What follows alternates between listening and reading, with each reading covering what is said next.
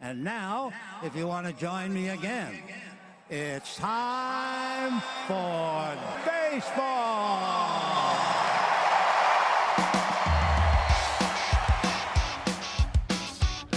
Driven deep to right field. There it goes. See ya. Top on down. Here comes the one-two pitch. Red Sox win the World Series.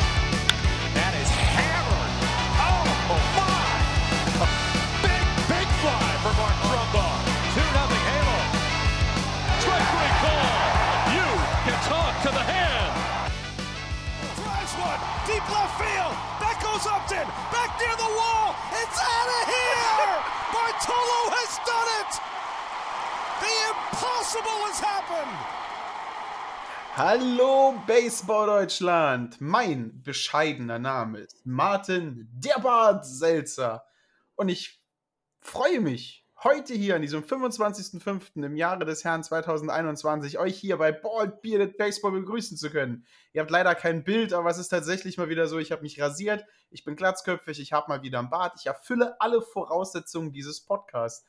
Die andere Person, die heute mit mir ist, hat die die ganze Zeit erfüllt. Vielleicht war er nicht so bärtig, aber es ist ja auch nicht Bald Bearded langer Bart, sondern äh, hier sind wir bei Bald Bearded Baseball. Und auf der anderen Seite in Berlin, die hoffentlich schöneres Wetter haben als wir, der einmalige, der einzigartige David Dickey Kania. Hallo David und die wichtigste Frage, hallo David, wie geht's dir?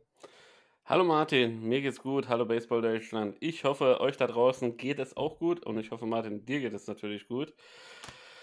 Ja, was soll ich sagen? Wir haben jetzt äh, ja, einen kleinen Marathon schon hinter uns. Äh, ich glaube, eine halbe Stunde, vor einer halben Stunde wollten wir schon anfangen zu recorden. Äh, erst ist das Internet nicht gut, dann ist mein Kabel gebrochen, dann ist alles doch hier zusammengebrochen. Keine Ahnung. Äh, das Wetter in Berlin ist heute äh, wechselhaft wie der April, aber wir sind ja schon im Mai. Ähm, dementsprechend verwundert mich das ein bisschen. Äh, Zeit zum Rasenmähen hatte ich tatsächlich schon. Äh, also habe ich meine Pflichtaufgabe für heute schon im Haushalt erfüllt als guter, äh, treuliebender Ehemann und äh, Familienvater und kann mich jetzt äh, dem angenehmen Part des Tages zu widmen. Äh, und zwar mit dir über Baseball zu quatschen. Denn lass uns auch keine, keine großartigen langen Übergänge jetzt hier nutzen. Es ist einiges passiert. Wir haben einiges auf dem Kessel. Es gab Spielabsagen wegen Wetter. Es äh, gab überraschende Ergebnisse. Es gab äh, ganz, ganz knappe Spiele. Und ähm, ja, heute ist 25.05.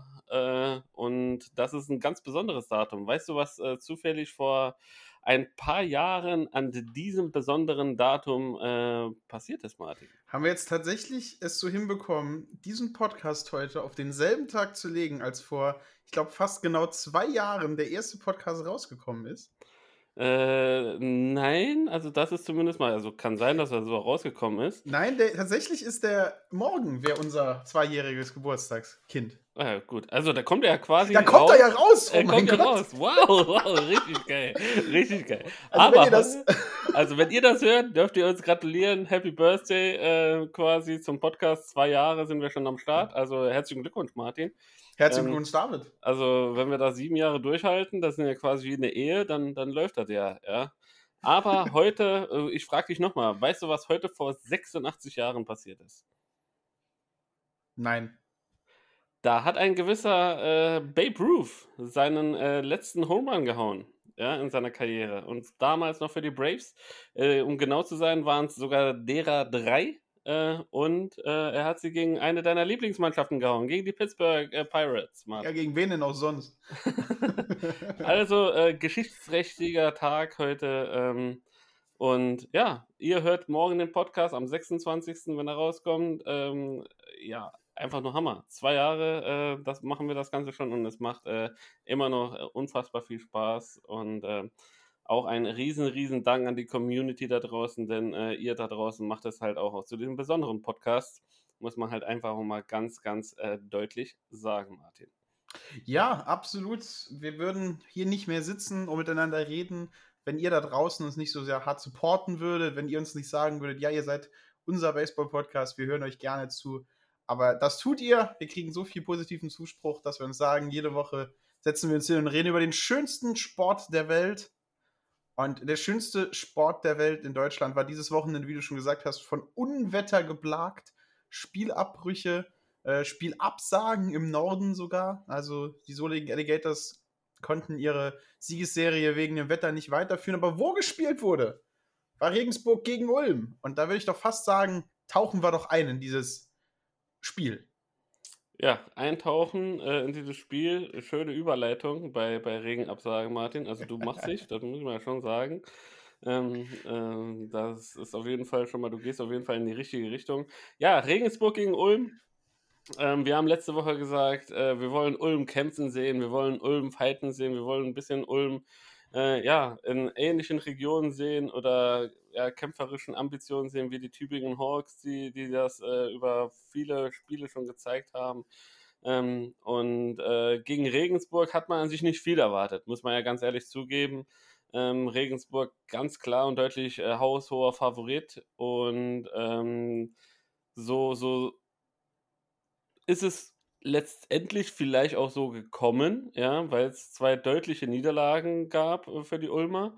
Ähm, nichtsdestotrotz, ich habe mir das erste Spiel Freitagabend äh, den, den, den Schluss angeguckt und äh, bin zu dem Entschluss gekommen, hey, die haben bis zum siebten Inning relativ äh, gut dagegen gehalten und dann sind halt einfach die Brüche, äh, äh, de, de, die Brüche aufgegangen und dann ist das Spiel einfach dahin weggeplätschert. Martin, stimmst du mir dazu? Ja, also Freisberg, der Starting Pitcher für die Ulm Falcons, hat eigentlich einen sehr soliden Start gegen eine so stark dominierende Mannschaft wie Regensburg hingelegt, hat fünf Innings durchgepitcht, fünf Hits abgegeben, vier Earned Runs, fünf Leute gewalkt, fünf Leute Strikeout gemacht und zwei Home Runs abgegeben. Also eine Statline, die man als Pitcher gegen einen der besten deutschen Clubs haben kann. Da kann man eigentlich ganz stolz sein. Danach äh, kam halt äh, Girasole auf dem Mount und oder Girasol, Girasol wahrscheinlich, das E ist bestimmt stumm, ähm, und konnte das Spiel halt dann einfach nicht mehr eng halten. Also bis zu diesem siebten Inning hat es halt 4 zu 0 für Regensburg gestanden und das war halt ein Ergebnis, das nicht wirklich großartig ähm, Schrecken verkündet für die IT Sure Falcons, aber dann kam es halt hinten raus. Äh, Regensburg hat aufgedreht, hat die Punkte erzielt, hat äh, Hit-by-Pitches abgenommen, ist weiterhin gewalkt, hat, war schön an der Platte.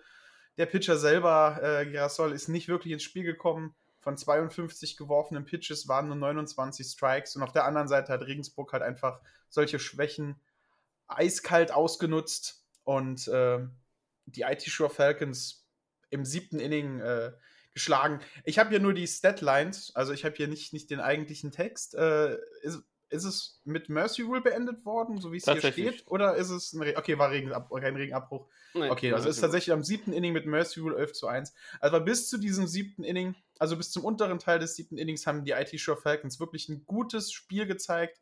Und äh, Freisberg ähm, hat eine sehr, sehr, sehr starke erste äh, sechs Innings, also ne, erste fünf Innings durchgeworfen, kann er eigentlich sehr stolz auf sich sein, hat er eine gute Leistung gebracht. An ihm hat es nicht gehangen.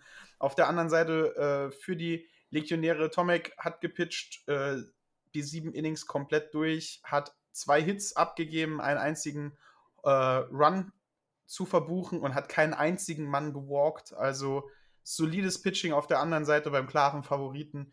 War bis halt zum siebten Inning ein schönes, könnte man fast sagen, bis zum siebten Inning ein, Pitcher-Duell hat richtig Spaß gemacht, das jetzt kurz zu überfliegen.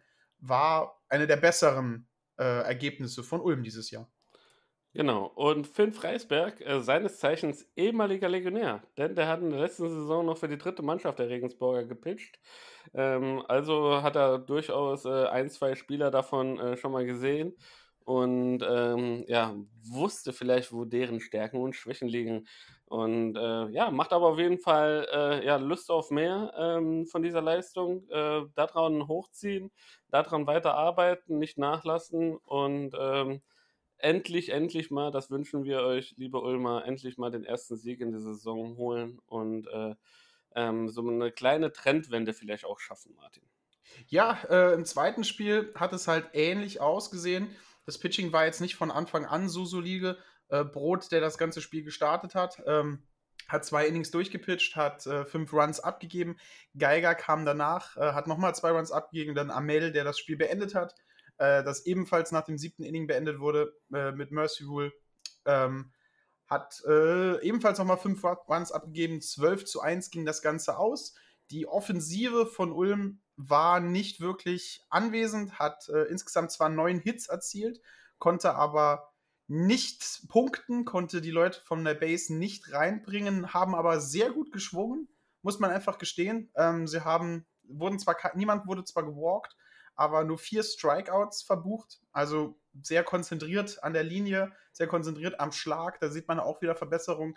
Und den einzigen offensiven Punkt äh, konnte Kruse zeigen, der Shortstop, hat einen Home Run gehauen, der zum einzigen Punkt der IT-Show Falcons gezeigt hat.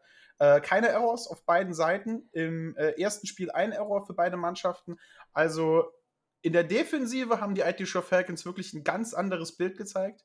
Äh, die Offensive hat jetzt dieses Mal ein bisschen hinten dran gehangen. Wenn sie so ein Mittelding finden, ist gegen eine Mannschaft bestimmt mal ein Sieg drin. Also dieses, diese Woche zwar klar beide Spiele nach sieben Innings gegen Regensburg verloren, aber Regensburg ist eine Mannschaft, da verlierst du halt auch mal ähm, auch mal beide Spiele, aber sie haben sich um deutlich besseren Bild gezeigt als äh, die anderen Wochen vorher. Ich bin positiv überrascht von den IT-Show Falcons. Genau. Und ähm, positiv zu erwähnen ist, äh, Corona-Lockerung sei Dank, es waren Zuschauer erlaubt ähm, in Regensburg.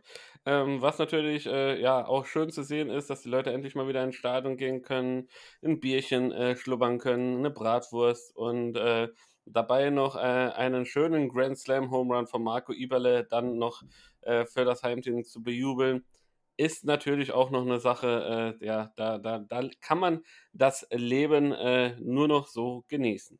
Ähm, genießen, ähm, das äh, wollten an sich die Heidenheimer auch, äh, die beiden Spiele gegen die Mainzer und ähm, haben die Mainzer auch so ein bisschen in einer, in, einer, ja, in einer Strecke erwischt, wo es denen nicht so ganz so gut geht und äh, wo die Mainzer auch so ein bisschen mit sich selbst am Hadern waren. Und äh, da haben wir an sich gesagt, dass es äh, ja in, in anderen Tagen vielleicht tatsächlich mal zum Split hätte reichen können. Ähm, so, aber die Vorzeichen letzte Woche waren eher so, dass man sagen würde, okay, das ist ein eindeutiger zwei, äh, zwei Siege für die Heidenheimer gegen die Mainzer. Doch, oh Wunder, oh Wunder, im ersten Spiel war es super, super, super, super lange äh, sehr knapp bis dann ein alter Mann ähm, ja, den Unterschied ausmachte, Martin. Ja, es war nicht nur super knapp, es, die Zeichen haben halt wirklich bis zum unten, unteren Teil des achten Innings ganz stark für Mainz gezeigt, denn sie bis zu dem Punkt konnten sie die Offensivkraft der Heideköpfe einfach zu null halten. Mainz selber, ein Run im ersten, im zweiten, im sechsten und im achten Inning, hat dann mit einer soliden 4 zu 0 Führung da gestanden, aber ähm, es ist halt so, wie ich das immer sage, einmal Bases voll, einmal Bases leer, ist das Spiel schon wieder äh, ist das Spiel natürlich äh, wieder ausgeglichen. Und äh, ja, Simon Göring, homert beim Full Count. Äh, äh, genau, Genter Elaine, Schulz Philipp, Lutz Sascha und Simon Göring äh, scoren. Und damit ist das Spiel im Moment ausgeglichen. Meine alte Baseball-Weisheit hat sich wieder erfüllt. Und äh, nach diesem unglaublich großartigen Grand Slam Home Run haben die Heidenheimer halt noch zwei Runs nachgelegt und haben dann zum Endstand 6 zu 4 im achten Inning das Spiel noch gedreht. Also da kann man wirklich sagen, da ist halt mentale Stärke bis zum Schluss in dieser Mannschaft, auch gegen einen starken Gegner wie Mainz, die zwar ein bisschen am struggeln sind zurzeit, aber immer noch eine topgefährliche Mannschaft im Süden bis zum achten Inning hinten zu legen und dann das komplette Spiel umzudrehen. Aber das ist halt Baseball. Es wird nicht auf Zeit gespielt, es wird auf Outs gespielt. Du brauchst 27 aus, um das Spiel zu gewinnen. Und 24 reichen halt leider nicht. Und Heidenheim konnte halt einfach wieder zeigen, warum sie so ein Gigant im Süden sind.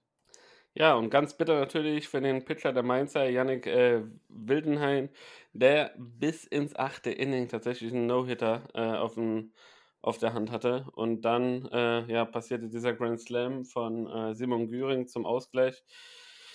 Ja, ähm, es ist, es ist irgendwie wie verhext, äh, so, so, so richtig, äh, ja, äh, können die Mainzer den Bock nicht umstoßen. Auch die Partien, wo man sagt, jetzt läuft es gerade richtig gut für sie, passiert dann immer irgendwie so noch so, äh, so ein, so ein äh, ja, äh, Grand Slam, ähm, den sie da kassieren ähm, der dann halt richtig bitter wehtut und natürlich dann auch quasi so, ja, mental eine richtig schöne äh, Ohrfeige ist und von der man sich ja dann als Mannschaft relativ schwer erholen kann, wenn man äh, alles gegeben hat gegen eine Mannschaft Heidenheim. Äh, wir wissen das beide. Äh, da muss alles zusammenkommen. Da musst du eine Top-Top-Leistung haben, um das Spiel sehr, sehr lange ausgeglichen zu halten, wie es jetzt in diesem Fall war. Und wenn du dann doch noch irgendwie die Nackenschelle bekommst und dann den Ausgleich kassierst, so kurz vorm Ziel, dann äh, ja, ist Heidenheim in ihrem Element und die verzeihen da nichts und hauen dann natürlich dann alles da rein, um das Spiel halt noch zu gewinnen, wie in diesem Fall zum 6 zu 4 im ersten Spiel für den Heidenheimer. Es war an sich alles gerichtet nach diesem Freitagsspiel, wo man sagen würde, okay, erstes Spiel sehr eng, im zweiten Spiel ähm, können die Mainzer mal nochmal richtig zeigen, was sie drauf haben äh, und, und, sich vielleicht von der ganzen Sache erholen. Doch äh, da zeigten die Mainzer leider äh, ja, ein Gesicht, das wir in dieser Saison leider schon zu häufig irgendwie von ihnen gesehen haben, Martin. Ja, äh, Mainz hat ihr schlechtestes Gesicht gezeigt und auf der anderen Seite hat Heidenheim, glaube ich, ihr bissigstes Gesicht gezeigt. Das zweite Spiel, also wer nach dem ersten Spiel wieder einen spannenden Baseball-Krimi bis ins hohe Inning erwartet hat, wurde leider enttäuscht. Das zweite Spiel endete nach dem vierten Inning 16 zu 1 für die Heideköpfe. Ähm, eine Überfahrung, eine unglaublich starke Offensivmannschaft hier. Äh, Orange wieder mit einem schönen Home Run. Ansonsten vier Doubles, ähm, elf RBIs zusammengekommen sind halt dann noch sechs Walks und äh, drei Errors auf Seiten von Mainz, haben die Punkte halt alle reingebracht. Äh, die Heideköpfe haben halt jedes Geschenk angenommen und haben den, die Athletics einfach bestraft dafür. Äh, allein sieben Runs im ersten Inning, dann nochmal neun Runs im dritten Inning. Und dann konnte halt Mainz im vierten Inning nur noch so einen Gnadentreffer erzielen. Aber da war das Spiel eigentlich auch schon vorbei. Die Heidenheim Heideköpfe hat einfach eine überstarke Mannschaft im Süden und im ganzen Baseball Deutschland. Mainz hat im ersten Spiel gut gegenhalten können. Im zweiten Spiel wurden sie halt einfach, muss man es leider sagen, überfahren, auch mit der großartigen Pitcherleistung von Vance auf Mount. Zwei Strikeouts geworfen, sechs Leute gewalkt, aber ansonsten konnte halt da auch niemand großartig was draus machen. Also da kommst du nicht, da kannst du nicht irgendwie die Punkte so stehen lassen, wenn du in, in vier Innings sechs Walks geschenkt bekommst und äh, hast insgesamt 13 Leute left on base, da hast du einfach die Punkte liegen lassen und Heidenheim hat das halt einfach nicht gemacht. Besseres Spiel gezeigt, bessere Offensivmannschaft und damit verdient gewonnen. Ja, und bevor wir jetzt weitermachen in den, in den, äh, in dem, in dem, in dem Spielen, hätte ich noch gerne eine Meinung äh, von dir. Und zwar, ähm, ja, ha habe ich im Internet gesehen, ähm, äh, Sven Keiner, ähm, der, der liebe Kollege von den Bond Capitals, oder ich glaube, der ist gar kein, der, der ist, ja, hat sich so ein bisschen verabschiedet und äh, beobachtet das Ganze immer noch so ein bisschen aus der Ferne, ähm, hat aber einen interessanten Artikel gepostet. Und zwar geht es darum, dass, äh, ähm, dass äh, die Heidenheimer und die Regensburger äh, ähm, äh, so ein bisschen dahinter sind, dass man das Playoff, äh, Playoff-Prozedere so ein bisschen nochmal äh, bearbeitet. Und zwar zugunsten äh, irgendwie des Südens, möchte man meinen. Denn ähm, man will nicht, dass äh, quasi im Finale äh, dann Nord gegen Süd antritt, sondern eher, dass es so ist, dass äh, dann im Finale dann tatsächlich Regensburg gegen Heidenheim äh, im, ja, im besten Falle für diese Mannschaften antritt. Und wie stehst du denn zu der Sache, Martin? Weil normalerweise das Playoff-Prozedere, um es für unsere Zuhörer nochmal äh, ein bisschen abzuholen, steht ja noch nicht komplett fest. Äh, dadurch, dass ja im Norden im Norden äh, die Bundesliga verspätet anfängt. Äh, jetzt dürfen ja auch einige Teams im Norden bereits von der ersten Bundesliga trainieren und Spiele absolvieren, sodass äh, demnächst halt da auch wieder eingegriffen werden kann. Und äh, ja, äh, da kam tatsächlich ein Artikel raus, dass äh, die, die, die Regensburger da schwer die Werbetrommeln beim DBV am Rühren sind, um das Playoff, Playoff-Prozedere dahingehend zu ändern, dass wirklich dann äh, in Anführungszeichen dann äh, die, die äh, ihrer Meinung nach die besten Mannschaften dann im Finale aufeinandertreffen, Martin. Es wird hier dann sowas erwarten, wie das in Runde 1 äh, der Playoffs so äh, Süden gegen den Norden spielt. Anders da kann ich mir das nicht vorstellen. Äh, wird auch anders da technisch keinen Sinn ergeben. Ähm, Boah, das ist jetzt, ich habe den Artikel selber nicht gelesen, ich, ich, nur noch die Sachen, die du mir jetzt gesagt hast. Ähm, ich fände es schade, von der einen Seite her ähm, ist es ja das, das System, wie wir es hier spielen, kommt ja von der MLB, American League National League, entscheidet in die World Series. Der Norden gegen den Süden entscheidet halt dann über den deutschen Meister. Ich kann die beiden Top-Vereine natürlich verstehen. Es ist für deinen Sponsor, für deinen Livestream, ist es natürlich besser, wenn du das deutsche Finale hast. Aber ähm, ich würde es nicht begrüßen. Ich finde äh, Norden gegen Süden finde ich spannend. Ich finde Norden gegen Süden im Finale sehr spannend und sehr passend. Und ähm, ich sehe Regensburg gegen Heidenheim sehe ich sehr gerne, sehe ich aber schon sehr oft im Jahr und würde mich dann halt einfach im Finale wirklich mehr drüber freuen, wenn es nicht schon wieder Regensburg äh, gegen Heidenheim ist, ähm, sondern Heidenheim gegen Bonn oder, oder Regensburg gegen Berlin oder Hamburg oder sonst irgendjemanden. Ähm, ja, ich, ich fände es ich schade, muss ich gestehen. Aber ähm, ich, ich verstehe, warum sie es machen. Ich würde es ich nicht so gut finden. Also ich persönlich äh, finde, es, es sollte so bleiben, wie es ist. In der MLB ist es ja auch American League gegen National League und hier ist es quasi die deutsche Bundesliga Nord ist die National League und die Bundesliga Süd ist die American League.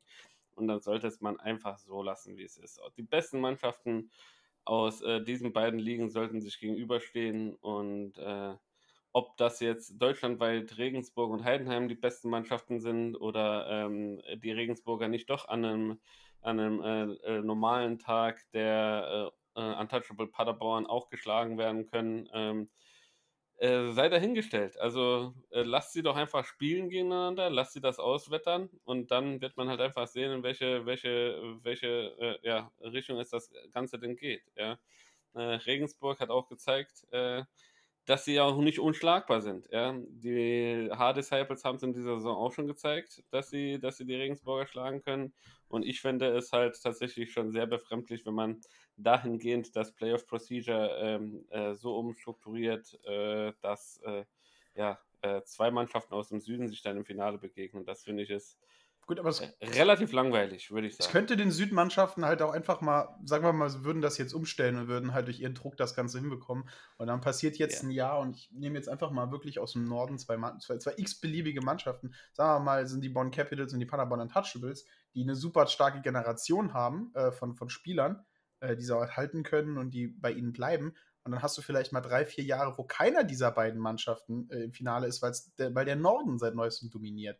Also diese Chance müssen sie sich halt auch ausrechnen. Und ja, halt aber, eine, aber, aber, aber halt als, allererstes, als allererstes muss ich sagen, wir freuen uns zwar natürlich für uns als Podcast, dass Bundesliga ja schon gespielt wird. Äh, allein schon äh, der, der Umstand, dass im Süden schon gespielt wird äh, und im Norden noch nicht, ist ja schon mal eine Ungleichberechtigung gegenüber dem Norden. So muss man es einfach erstmal auch mal stehen lassen. Ja?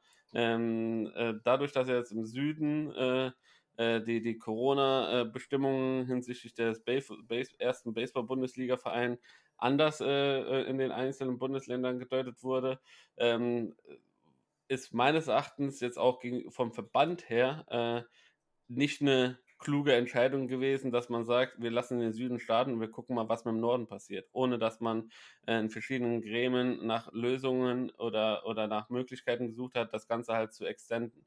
Ähm, einfach nur spielen um des Spielens willen äh, und, und keiner weiß nachher im Endeffekt, äh, ja, wie, wie, wie handhabe ich die Saison, wie bewerte ich die Saison oder sonst was, finde ich halt äh, relativ schwierig. Ja, und jetzt ist ja im Norden immer noch nicht hundertprozentig klar, ähm, wie dann jetzt letztendlich dann äh, das Ganze gewertet wird, ob eine verkürzte Saison ist oder, oder sonst wie. Und dementsprechend ist das halt alles ja ein Muster meines Erachtens ohne Wert, egal wer jetzt ins Finale kommt, egal wie es denn jetzt ausgeht, weil immer kann man, kann der eine dem anderen dann vorwerfen, ja, du hattest ja äh, 15 Spiele weniger zu spielen, bist frischer gewesen oder sonst was und dein Pitcher hat ja äh, weniger, weniger Würfe haben müssen über die Saison hinweg. Und das ist halt alles so, weißt du, ähm, ich, ja. ich, ich finde, das ist halt ja unüberlegt gewesen, wie man das Ganze, wie man das Ganze gestart, ge, gestaltet hat. Ich fände es, hätte es viel, viel besser gefunden. Man hätte den Saisonanfang jetzt auf Mai verschoben, ja, so wie wir jetzt ungefähr sind. Da hätte man vielleicht nur ein, zwei Wochen Rückstand in der Nordklasse gehabt, was mehr oder weniger auch abzusehen gewesen wäre. Anstelle von, yo, wir haben jetzt äh, im Süden das Go, äh, wir starten jetzt einfach mal die Bundesliga in regulärer Form und äh, haben und schaffen jetzt, jetzt schon auch eine gewisse Chancenungleichheit äh, gegenüber dem Norden, weil die, die Mannschaften sind ja schon viel besser im Flow, sind viel besser drin in der ganzen Sache, ähm, als jetzt dann irgendwann äh, der Norden es sein kann, wenn er jetzt, sage ich mal, nur die Hälfte der Spiele absolviert hat, wie es jetzt, sage ich mal, die anderen Top-Teams aus der, aus der Bundesliga Süd machen. Also ich persönlich, das ist meine Meinung, finde, dass auch hier wieder der DBV eine Chance verpasst hat, klare Verhältnisse zu schaffen, klare Richtlinien für eine gesamte Liga zu schaffen. Ja, wir haben hier die Liga geteilt in zwei Bereiche, das ist richtig.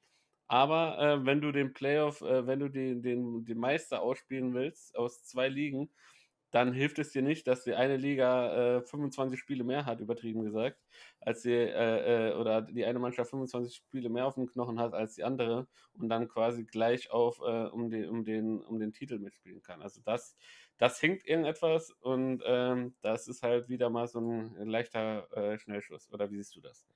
Ja, ähm, ich glaube, da war zum einen halt vielleicht auch die Hoffnung, also nicht das, die Angst vielleicht, dass Corona das Land wieder in eine dritte Welle stürzt und alles zumacht. Den positiven Verlauf, den wir ja jetzt die letzten Wochen und Monate haben, war ja vor zu Beginn der Baseball-Saison nicht abzusehen.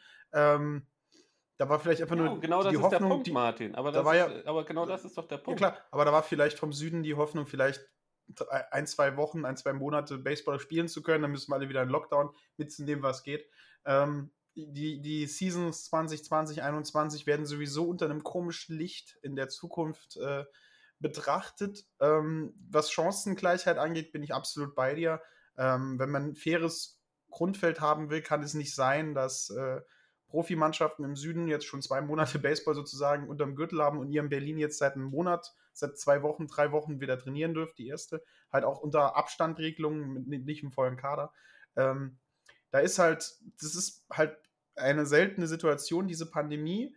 Ähm, ich bin bei dir. Ich bin absolut bei dir. Es, es, ist eine Wettbewerbsverzerrung in der Richtung, was den deutschen Titel angeht.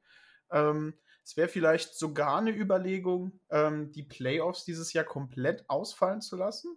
Ähm, ich glaube, unter dem Aspekt könnte man sogar dafür argumentieren, zu sagen, okay, wir machen einen Nord- und einen Südmeister.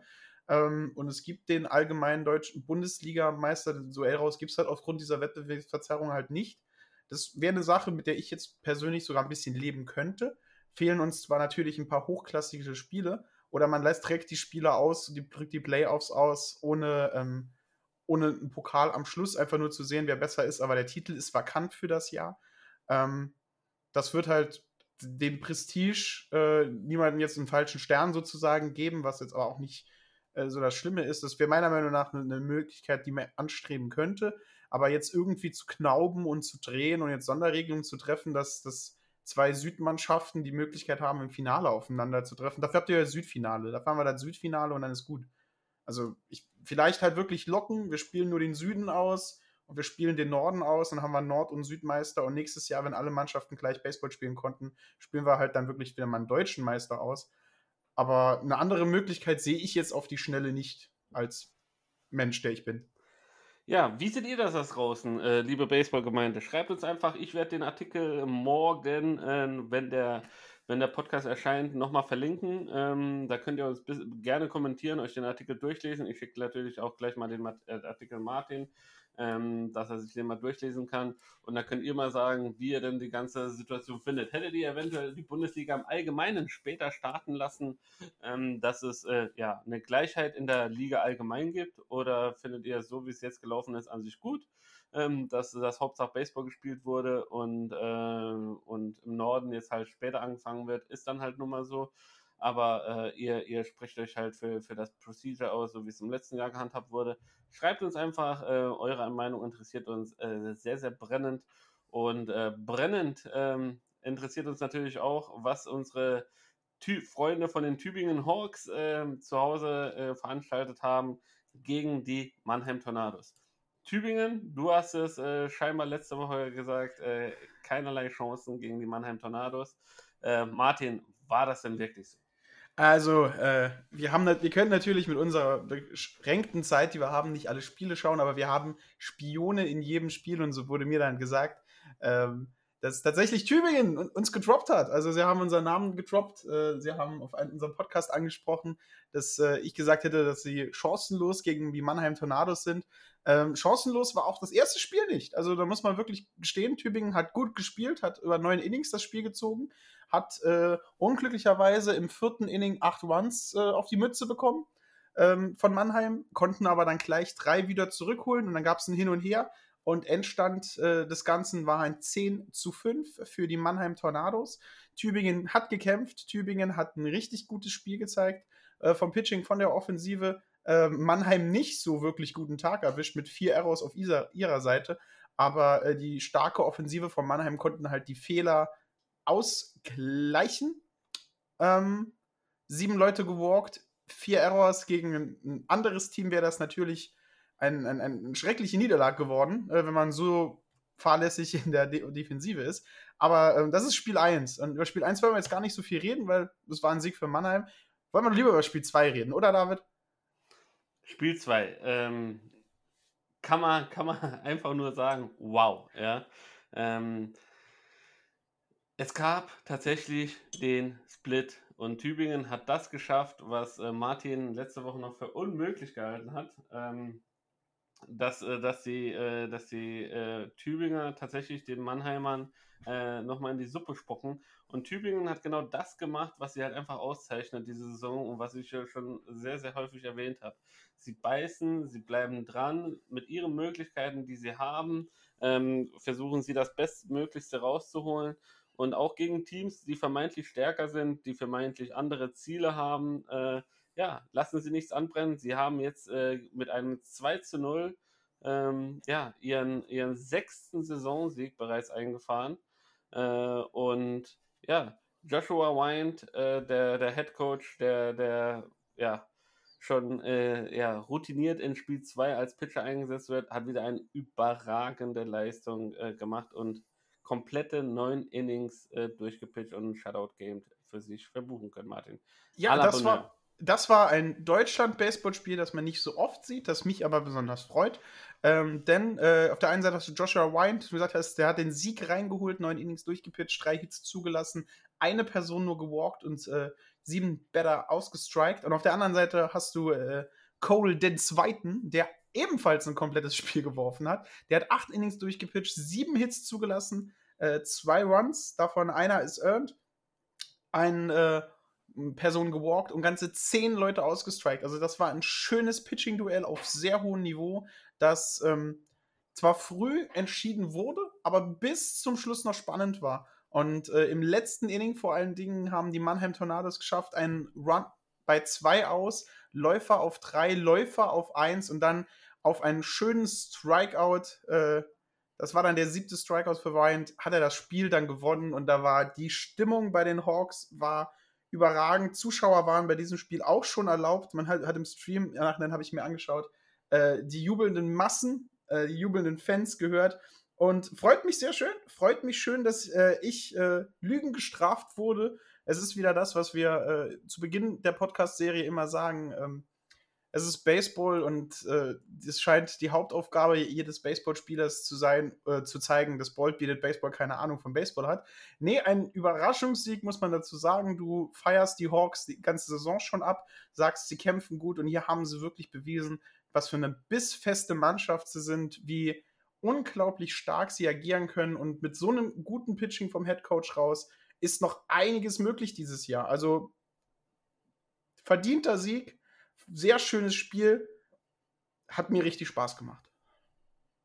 Ja, also ich, ich finde es auch einfach nur beeindruckend, äh, wie diese Mannschaft sich Woche für Woche motiviert äh, rausgeht und ähm, ja, einfach soliden Baseball spielt. Und das macht es einfach äh, ja umso beeindruckender und umso schöner zu sehen, dass es tatsächlich äh, ja in dieser Liga meines Erachtens an ganz normalen Tagen und wenn jeder seine Leistung abruft, ähm, ja, keine großen und keine kleinen gibt, sondern jeder kann äh, ja, jeden schlagen und dem anderen so ein bisschen, zumindest mal Paroli bieten, äh, was entgegensetzen. Und äh, das äh, ja, haben die Tübinger in diesem Spiel auf jeden Fall auf beeindruckende Weise äh, geschafft. Und wenn man sich überlegt, dass die äh, Mannheimer mit ihrer Offensivpower, ich glaube, keine Ahnung, wie viel Home Runs sie, sie diese Saison schon geschlagen haben, bestimmt etliche. Ähm, diese Offensivpower so in, in Griff zu halten, lediglich drei Hits zuzulassen äh, von den Mannheim Tornados, das ist schon sehr, sehr, sehr beachtlich und ähm, äh, nötigt mir allerhöchsten Respekt ab. Auch in Spiel 1 äh, ging zwar 5 zu 10 äh, verloren, aber ja, äh, das kann immer passieren. Das, äh, das ja, tut, dem ganzen, tut der ganzen Sache keinen Abbruch und ja, gegen so eine Mannschaft an einem Doppelspieltag, äh, weil sie haben ja dann nach dem ersten Spiel direkt das zweite hinterhergeschoben, dann noch ein 2 zu 0 rauszupressen, wow, aller, aller Bonheur. Und ja. äh, hätte ich jetzt einen Hut auf, würde ich ihn ziehen. Äh, liebe Grüße nach Tübingen und äh, ja, macht genauso weiter. Das macht super, super viel Spaß, dabei zuzusehen. Liebe, liebe Grüße. Ja, und absolut. Wir kommen jetzt zu, dem, äh, zu der letzten Begegnung äh, des Wochenendes und die war gestern, deshalb äh, zeichnen wir auch heute erst auf.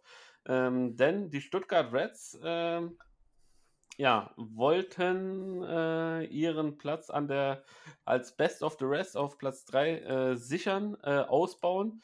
Die Möglichkeit war da. Wir gucken mal gerade rüber. Wir haben die Mainzer, die gegen Heidenheim äh, keine Siege feiern konnten. Ähm, wir haben die Mannheimer, die den Split hinnehmen mussten. Also mussten die Stuttgarter nur noch nachlegen und äh, mit einem Sweep gegen äh, die, die München Hard Disciples hätten sie sowohl äh, ja, die Hard Disciples sogar ein bisschen auf Abstand gehalten, als auch sich mal nochmal äh, ja, abgesetzt von den anderen Mannschaften. Ist Ihnen das denn gelungen, Martin? Also Spiel 1 beantwortet das sofort. Ein Sweep war es nicht. Die München Hard Disciples sind richtig stark äh, im vierten Inning aufgelaufen. Also Großteil des Spiels war 0 zu 0. Die ersten drei Innings sozusagen, Stuttgart und München haben sich beschnuppert, kamen zu Hits, es wurden Leute, es wurden äh, Leute ein wenig gewalkt auf der einen Seite, auf der anderen Seite hat man äh, Hits hinterlassen, aber 0 zu 0 im vierten Inning und dann ist das vierte Inning und München äh, dreht auf, München gibt Gas, macht ganze neun Runs im vierten Inning, legt im fünften nochmal zwei nach und nochmal vier im sechsten, beendet das Ganze nach dem sechsten Inning 15 zu 0 und äh, Stuttgart steht ein bisschen verdutzt da. Also sie stehen auf der einen Seite vor einem äh, Steinlein, der ein großartiges Spiel geworfen hat, vier, vier Hits nur abgegeben hat, keinen gewalkt, vier Strikeouts gemacht von 79 Pitches, 49 waren Strikes, 41 better faced. Und auf der anderen Seite Giraud, der normalerweise ein sehr stabiler Pitcher ist, der hat 3-3 gestanden bis zu diesem Spiel, kam nicht so wirklich in, aus diesem vierten Inning raus, hat drei Hits abgegeben, sechs Earned Runs, fünf Leute gewalkt, obwohl er sieben Strikeouts geworfen hat. Und ähm, der Rest der Mannschaft, Cardano, äh, Kedano, De Leon, Gradki und Witt konnten halt da auch noch ein bisschen Schadensbegrenzung machen, was nicht so ganz gereicht hat. So ging das erste Spiel 15 zu 0 äh, für die München H Disciples. Vor allen Dingen ist äh, Patrice, äh, der First Baseman, zu erwähnen. Einen schönen Home Run und äh, sechs RBIs hat er für seine Mannschaft erzielt. Also, erstes Spiel haben die München H Disciples gezeigt, dass das Gespräch, wer in die Playoffs kommt, je nachdem, wie sie aussehen würden, noch nicht ganz gegessen ist. Ja, erstes Spiel richtig, richtig bitter. Also 15-0, ähm, das hört sich, hört sich nicht nur äh, nach einer deutlichen Klatsche an, sondern ist auch eine deutliche Klatsche. Ähm, für die Hard Disciples war es quasi so, ja, eine Art, will man fast sagen, Genugtuung, um zu zeigen, hey, wir sind äh, äh immer noch da, wir kämpfen immer noch absolut um den Playoff-Platz. Und ähm, ja, auch Stuttgart äh, muss ich da dahingehend sehr, sehr warm anziehen. Dann noch ein Shutout-Game, ähm, also keinen einzigen äh, Run zugelassen der Stuttgarter. Auch bei deren Offensive, die durchaus sehenswert oh ja, ist. Durch, äh, durchaus Will Jermaine, Will Jermaine letzte Woche, äh, haben wir ja drüber geredet, Spieler der Woche gewesen äh, mit seinen äh, etlichen Home Runs, die er da erzielt hat. Äh, ja, und in Spiel 2 als gäbe es Spiel 1 einfach nicht, äh, haben die Stuttgarter mal alles zerstört. Ja, ich habe äh, vorhin mal die beiden Spiele nebeneinander gelegt. Also äh, äh das eine Spiel gegen, äh, wie schon gesagt, 0 äh, zu 15 für H aus. Und Stuttgart hat sich gesagt, das können wir auch. Zwar nicht ganz so hoch, aber 11 zu 0 für die Stuttgart Reds ging das zweite Spiel aus. Die konnten halt gleich im ersten Inning schon ein bisschen Ärger machen. Ein Run im ersten, ein Run im dritten, ein Run im vierten zwei Runs im siebten und dann im achten Inning sind dann alle Dämme gebrochen und äh, die äh, roten Pferde aus Stuttgart konnten dann richtig, richtig Gas geben. Sechs Runs im achten Inning. Endstand 11 zu 0 für die Stuttgarter. Äh, großartiges Pitching von ihrer Seite aus wieder, muss man dazu sagen. Äh, Ward of Mount hat sich seinen sechsten Sieg eingeholt und dann ähm, Horvatic hat den Sack dann zugemacht mit zwei Strikeouts. Insgesamt 15 Strikeouts von, der, äh, von den Pitchern der Reds. Offensiv drei Home Runs geschlagen, einer äh, für Marcias, einer für Van Bergen und einer äh, für Horvatic, äh, der als, erst als DH und dann als Pitcher das Spiel beendet hat. Richtig starkes Spiel der Reds, wo sie unterstrichen haben, dass sie dieses Jahr in den Playoffs stehen wollen. Und wenn wir einen kurzen Blick auf die Tabelle werfen, außer du möchtest zu dem Spiel noch was erwähnen? Nee, wir können jetzt gerne zur Tabelle rübergehen. Und wenn wir einen kurzen Blick auf die Tabelle in der Bundesliga Süd werfen, äh, haben sie es halt auch, wenn heute der letzte Tag gewesen wäre, natürlich geschafft. Äh, Heidenheim unangefochten auf dem ersten Platz, 17 Siege, eine Niederlage, hinten dran Regensburg mit 16 zu 2. Stuttgart, äh, wie schon erwähnt, äh, auf dem soliden dritten Platz mit 10 zu 8, doch äh, die Verfolger sind nah. Mannheim mit einem clearen Split 9 zu 9, schöne 500er Percentage. H mit einem 7 zu 11, genauso wie Mainz mit einem 7 zu 11 auf dem fünften und dementsprechend sechsten Platz. Tübingen mit einem 6 zu 12 greift diese Plätze an. Also wenn da nochmal ein gutes Wochenende kommt und man sich noch ein paar Siege einfahren kann, äh, dann könnte es ja sich möglich sein, aus diesem Keller ein bisschen rauszukommen und auf dem letzten Platz leider immer noch ohne Sieg mit 0 zu 18 äh, die Ulmer. Aber ähm, sie haben dieses Jahr, dieses Wochenende gezeigt, dass sie gegen eine viel stärkere Mannschaft soliden Baseball spielen können. Und ich bin mir ziemlich sicher, dass wenn sie diese Energie nutzen, um gegen eine Mannschaft wie Mainz, Haar, Mannheim und Stuttgart äh, zu spielen, äh, dann könnte natürlich auch der erste Sieg drin sein. Denn Ulm kann zeigen, dass sie Baseball spielen können. Sie müssen es nur im richtigen Moment zeigen. Ja, ähm, sie müssen es nur im richtigen Moment zeigen. Es ist auf jeden Fall, äh, ja, noch ein bisschen was zu spielen äh, in der Bundesliga. Im äh, Norden, äh, wie wir schon erwähnt haben, ist äh, nichts passiert. Da drohen weiterhin die Solingen Alligators mit ihren vier Siegen ganz oben. Ähm, die Bonner, äh, die sich so darauf gefreut haben, endlich wieder auf den Platz zurückzugehen, äh, müssen noch ein bisschen warten. Es ist einfach verrückt.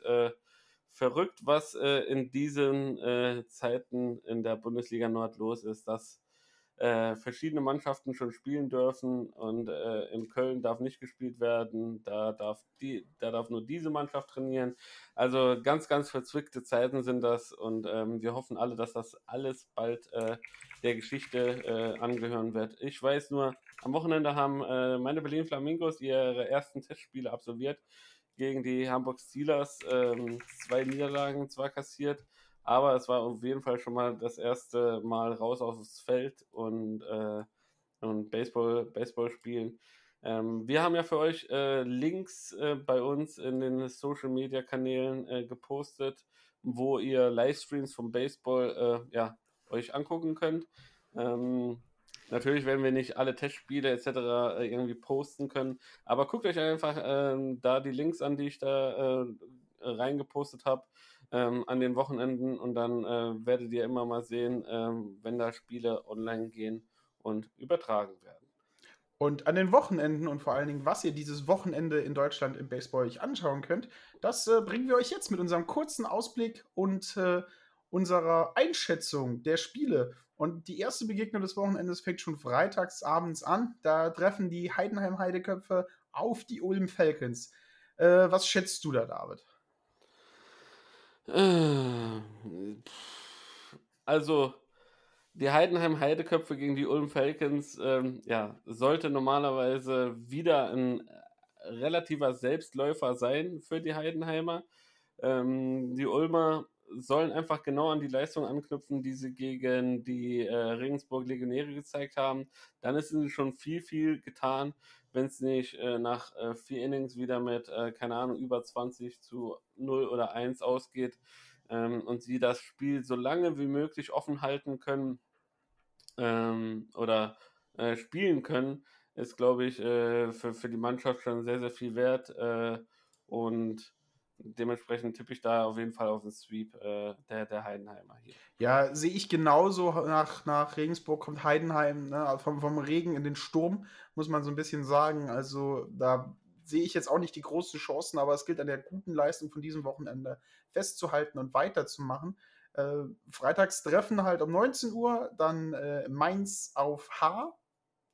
Da sehe ich meiner Meinung nach, nach den Ergebnissen der beiden Mannschaften, könnte hier natürlich ein Split sehr gut möglich sein. Äh, München hat äh, diesem Wochenende gezeigt, dass sie zwar offensiv sehr gut sein können, aber halt auch sehr schnell einbrechen können gegen eine Mannschaft, die offensiv Punkte setzen kann. Mainz auf der anderen Seite ist immer noch so ein bisschen am struggeln, müssten ihren Groove, müssten ihren Spirit mal wieder finden. Und ich könnte mir da vorstellen, dass da beide ein bisschen aufeinandertreffen und das Ganze gesplittet auseinandergeht.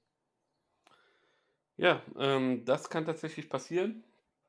Ähm, für die Mainzer ist es halt wichtig, wieder, wieder in den Groove zu kommen ähm, das Positive aus dem ersten Heidenheim-Spiel mitzunehmen und äh, hier auf jeden Fall nicht nachlassen, denn äh, sollten sie äh, ja weiterhin ähm, ja, um den Playoff, um die Playoff-Plätze mitspielen wollen, müssen sie gegen den direkten Konkurrenten äh, aus München äh, ja hier gewinnen, am besten mit einem Sweep davon ziehen und auf Ausrutscher der Konkurrenz, äh, sprich Mannheim oder Re Stuttgart, hoffen, Martin.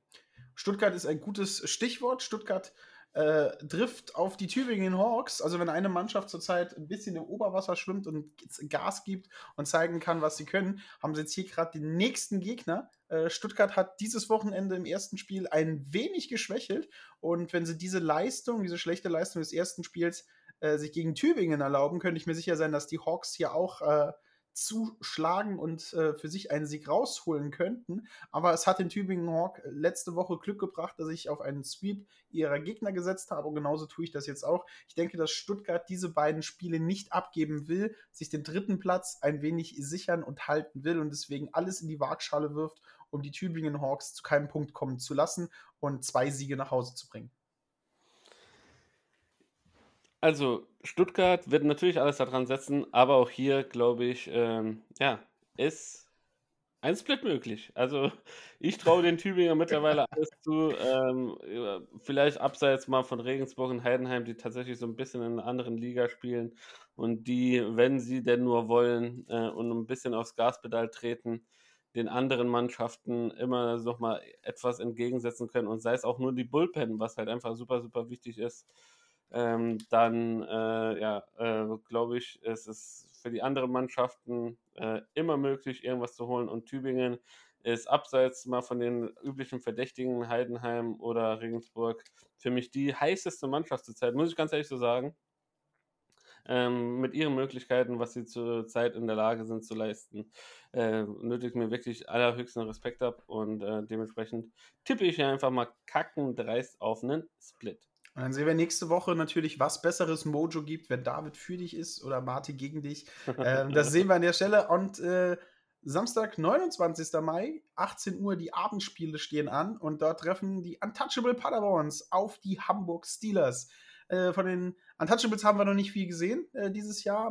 Man weiß, nur, dass sie, man weiß nur, dass sie äh, Testspiele abgegeben haben dass sie Testspiele gemacht haben. Hamburg auf der anderen Seite ist auch eher so eine Mannschaft in den unteren Plätzen der Nordliga. Dennoch äh, schlägt mein Herz für die Hansestadt und äh, ich würde davon ausgehen, für Paderborn die ersten Spiele, da muss man ein bisschen Luft schnappern und Hamburg äh, ist heiß und will Baseball spielen, da kommen wir zu einem Split. Ähm, also ich sehe da ein bisschen die Paderborner stärker, muss ich ganz ehrlich sagen. Ähm, Hamburg, äh, ja, sehe ich jetzt nicht unbedingt als äh, unten angesehen in der, in der Nordstaffel, das würde ich noch nicht mal sagen, schon ein Playoff-Aspirant, ähm, wenn dann alles gut zusammenkommt und, äh, und äh, man, man die, die, die, das Team gut einstellt. Es ist schon eine starke Mannschaft. Äh, die Paderborner sind per se auch mit ihrem Internat und mit dem ganzen Staff hinten dran, ist das halt für mich immer, immer, immer, immer, immer ebenfalls wie Bonn eine absolute Top-Mannschaft, äh, mit der überall zu rechnen ist. Ich freue mich, dass ich sie dieses Jahr hoffentlich äh, live mal in Berlin, beziehungsweise vielleicht auch mal, äh, vielleicht fahre ich einfach mal spontan mal nach Paderborn und gucke mir da auswärts mal ein Spiel an. Ähm, und äh, das, das, das ist halt wirklich mal, ja, mal was Besonderes, äh, diese, diese, diese Truppe mal zu sehen. Deshalb, äh, ja, im besten Falle würde ich, würde ich von einem Split ausgehen, einfach da, deswegen, da die Hamburger schon zumindest mal in Bundesliga gespielt haben dieses Jahr. Ähm, zwar gegen die Solingen Alligators mit, äh, mit zwei Siegen nach Hause geschickt wurden, aber immerhin, äh, ähm, äh, kommen sie so langsam mal ins Rollen, das Ganze. Und für die Paderborner ist es natürlich erstmal ein Start in die Liga, äh, muss man sich auch erstmal zurechtfinden. Dementsprechend, äh, ja, Außenseiter-Chancen für einen Split, aber normalerweise sollte es ein Three-Fit Paderborn sein. Dann kommen wir weiterhin, 18 Uhr, Samstag, 29. Mai, das erste Spiel Mannheim gegen Regensburg. Äh, zwei Top-Mannschaften des Südens, Regensburg ähm, immer noch hart auf dem zweiten Platz, können sich nicht wirklich, wenn sie die, die, den Anschluss auf den Platz 1 verlieren wollen, können sie nicht wirklich erlauben, hier zu verlieren. Mannheim auf der anderen Seite, nach der Niederlage in Tübingen, ein wenig vielleicht am Straucheln, würde ich jetzt aber hier so nicht sehen. Äh, immer eine starke Mannschaft, aber ob sie stark genug sind, Regensburg zu schlagen, ist halt die Frage. Ähm, ich würde zwei Siege für Regensburg tippen. Das ist so der sichere Tipp meiner Meinung nach, aber ich glaube, Mannheim macht es ihnen schwer. Äh, Mannheim macht es ihnen schwer. Äh, Regensburg wird sich hier strecken müssen und ich glaube, in diesem Spiel wird es die dritte Niederlage für die Regensburger geben und Mannheim wird mit einem Split nach Hause fahren. Sehr gut. Und dann kommen wir, was haben wir noch? Äh, Bonn die Capitals, die spielen sonntags zwei Spiele. Das erste wird um 13 Uhr gegen die Dortmund Wanderers. Und äh, hier würde ich auch, Dortmund hat genauso wie Hamburg schon zwei Spiele hinter sich. Äh, Bonn hat auch einige Testspiele hinter sich gebracht, wie ich glaube ich in ihren Social Media Accounts gesehen habe. Ähm, da würde ich äh, auch auf einen Split tippen, aus ähnlichen Gründen wie, wie, äh, bei, wie bei Hamburg. Ähm, könnte ich mir hier einen Split vorstellen. Die einen müssen in die Bundesliga reinkommen, die anderen haben schon ein bisschen Bundesliga-Luft geschnuppert und sind vielleicht da ein bisschen bereiter drauf. So könnte ich mir vorstellen, dass hier ein Split äh, passieren könnte, aber ist ein offenes Blatt, diese Begegnung für mich. Da kann einiges passieren. Ähm, Bonn gegen äh, Dortmund ähm, würde ich tatsächlich die Bonner favorisieren. Dortmund hat ein gutes Spiel gezeigt gegen die Solingen Alligators, äh, doch die Bonner ähm, sind, schon, sind schon eine große Hausnummer. Ähm, und äh, da sind also ich, äh, ja, für mich zwei Siege der Bonner eher zu erwarten als äh, ein Split. Das, äh, liebe Baseballfreunde, war's äh, von der Baseball-Bundesliga äh, für diese Woche. Nächste Woche geht es tatsächlich hoffentlich auch dann mit Beteiligung der Nordmannschaften weiter. Und Martin hat hoffentlich unser Flugzeug getankt und wir fliegen rasch, rasch rüber in die United States of America.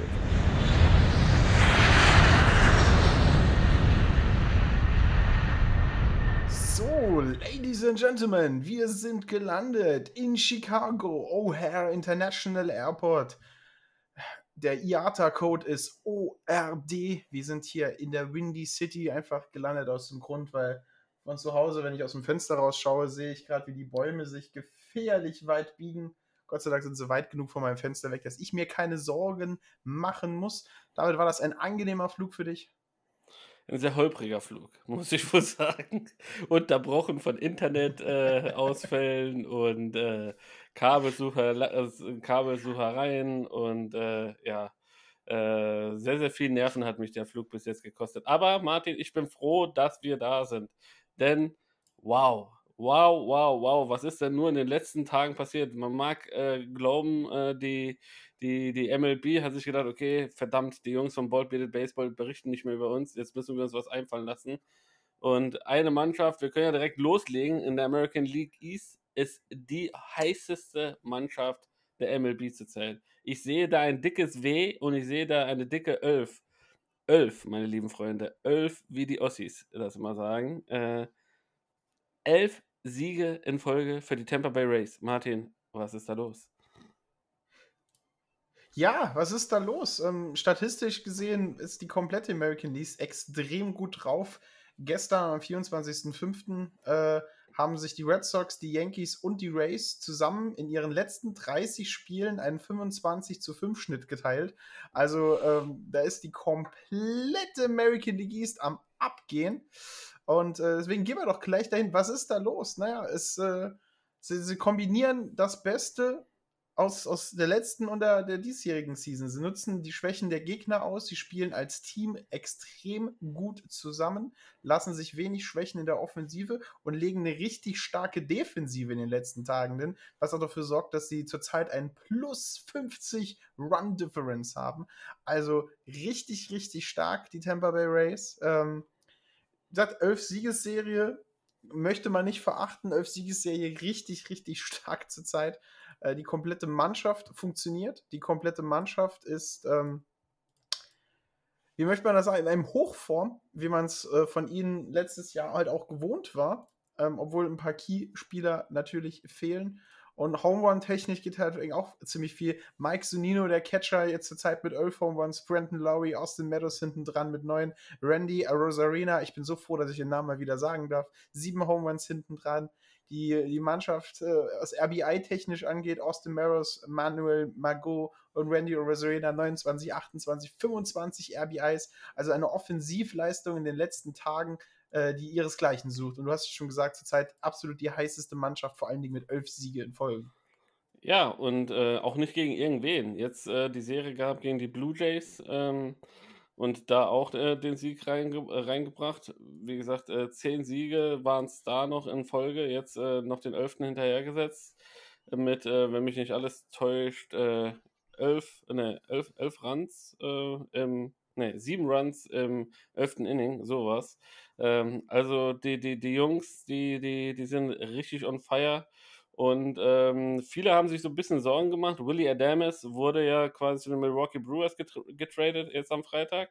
Da hat man sich schon, äh, hat man in den äh, einzelnen Foren gelesen, oh, wow, wow, wow, wow. Äh, wer soll denn da Shortstop spielen? Ähm, und ja, Taylor Walls äh, macht das ziemlich gut. Äh, 3 für 8, ähm, ähm, seitdem er quasi diesen Posten als Shortstop da übernommen hat. Ähm, also drei, drei Hits bei 8 als Bats und, und hat ein paar Doubles schon gehauen. Äh, also die, die, die Rays, die äh, ja, knüpfen nahtlos da an, wo sie irgendwie letztes, äh, letztes Jahr aufgehört haben. Und in dem ähm, heute veröffentlichten Power Ranking äh, auf Bleacher Report sind sie dementsprechend auch zu Recht auf Platz 2, die Tampa Bay Rays. Ähm, und ja, wir haben gesagt, das heißeste Team des Jahres und es bleibt tatsächlich so ein bisschen abzuwarten, wie sich das Ganze denn jetzt verhält. Denn, du hast es vorhin erwähnt, die, die Yankees holen auf, die äh, Red Sox ja, haben immer noch sehr, sehr viel Schlagkraft, was sie so ein bisschen, muss man auch sagen, meines Erachtens noch äh, ja, über Wasser hält. Denn das Bullpen oder die, die Starting Rotation wie siehst du das? Also ich glaube, gerade jetzt so als Red Sox-Fan, wir können uns ja immer so ein bisschen die kleine Brille äh, noch aufziehen. Ja, lässt schon ein bisschen zu wünschen übrig. Man vermisst schon Chris Sale, äh, hofft, dass er relativ schnell wieder zurückkommt. Und auch von Nate Eovaldi und äh, Eddie Rodriguez, äh, ja, hat man sich auch ein bisschen mehr Stabilität erhofft.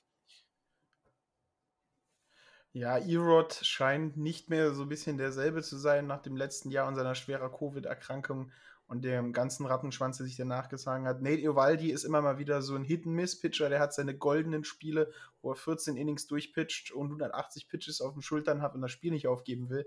Und dann hat er die Spiele, wo er halt einfach nicht reinkommt. Ja, ähm, das, was wir letztes Jahr ganz viel gesagt haben, scheint in Boston zurzeit halt wirklich reinzukommen. Du hast die vielen jungen Wilden, ne? du hast einen einen Ruffy Devers, du hast einen Verdugo, du hast äh, Frenchie, der, glaube ich, den, den härtesten Home Run der MLB in seinem ersten Home Run für die Boston Red Sox jetzt geschlagen hat. Ähm, du hast ähm, eine starke Offensivkraft, du hast aber halt auch so Spieler mit ein bisschen mehr Erfahrung, die das Ganze anführen. Du hast einen Sender Bogarts, der, glaube ich, wenn man sich Shortstops allgemein anguckt, einen der besten äh, At-Bats äh, hat und On-Base-Percentage und du hast einen JD Martinez, der so 14 Spiele lang keinen Home Run geschlagen hat, aber dann mit einer richtigen Bombe wieder zurückgekommen ist. Ähm, die Offensivkraft ist halt das, was sie drin haltet. Ähm, sie haben 202 Runs erlaubt, da drei Runs mehr als Tampa Bay. Und wenn man jetzt mal vergleicht, äh, über 30 Runs mehr als die Dodgers und über 50 Runs mehr zugelassen als äh, San Diego. Ähm, da ist halt auch ein bisschen die Probleme in der Defensive, denn abgesehen von, von wirklich guten Plays von Sender Bogarts sind halt einfach da viele Missplays, viele Errors, Double Plays, die nicht richtig geturnt werden. Ähm, First Base bubbelt der Ball auf Rafael Devers. An der Third Base ist vor allen Dingen nicht so die defensive Granate, die man an dieser Position vielleicht haben muss. Da hoffen wir mal, dass er sich in der Zukunft vielleicht noch ein bisschen besser in diese Richtung entwickelt. Aber ich sehe dem Ganzen recht positiv gegenüber, weil aus dem Grund, ich habe halt überhaupt nichts erwartet für dieses Jahr, aber und, und werde jeden Tag freundlich überrascht, wenn wir gewinnen. Ja, freudig überrascht ähm, sind auch äh, die New York Yankees-Fans. Äh, man hat ja schon mal äh, ein paar Unkenrufe gehört, dass das eine sehr, sehr dramatische Saison werden könnte. Ähm, sie haben auf jeden Fall, äh, ja, die, die letzten Spiele sehr, sehr dominiert. Sechs Siege in Folge. Ähm, und äh, auch ihr Pitching-Stuff äh, hat sich also wirklich immens verbessert. Ähm, nicht zu vergessen, letzte Woche, wir hatten noch drüber geredet äh, im Podcast, dass wir, dass wir äh, fünf äh, No-Hitter haben. Kaum haben wir den Hörer aufgelegt, äh, kam Corey Kluber uns dazwischen und hat den nächsten No-Hitter gehauen, geworfen, gehauen sage ich schon. Ähm, und ja, aber auch die, die anderen, Garrett Cole hat, glaube ich, einen, äh, ja, einen Langzeitrekord gebrochen für Strikes, ohne, ohne einen Better zu, zu walken, glaube ich. Äh, ein Rekord, der bis ins Jahr 1893 zurückgeht. Mm, ähm, dementsprechend auch hier, dieser Mann äh, war auf jeden Fall jeden Cent wert, den, den man damals äh, für ihn ausgegeben hat, nachdem er sich entschieden hat, von den Astros äh, ja, wegzugehen und äh, bei den New York Yankees sein Glück zu suchen. Aber auch Domingo German und Jordan Montgomery, ähm, ja, äh, eher zwei unbekanntere Namen, möchte man meinen, in der, in der großen Riege der, der, der, der Starting-Pitcher bei den, bei den Yankees.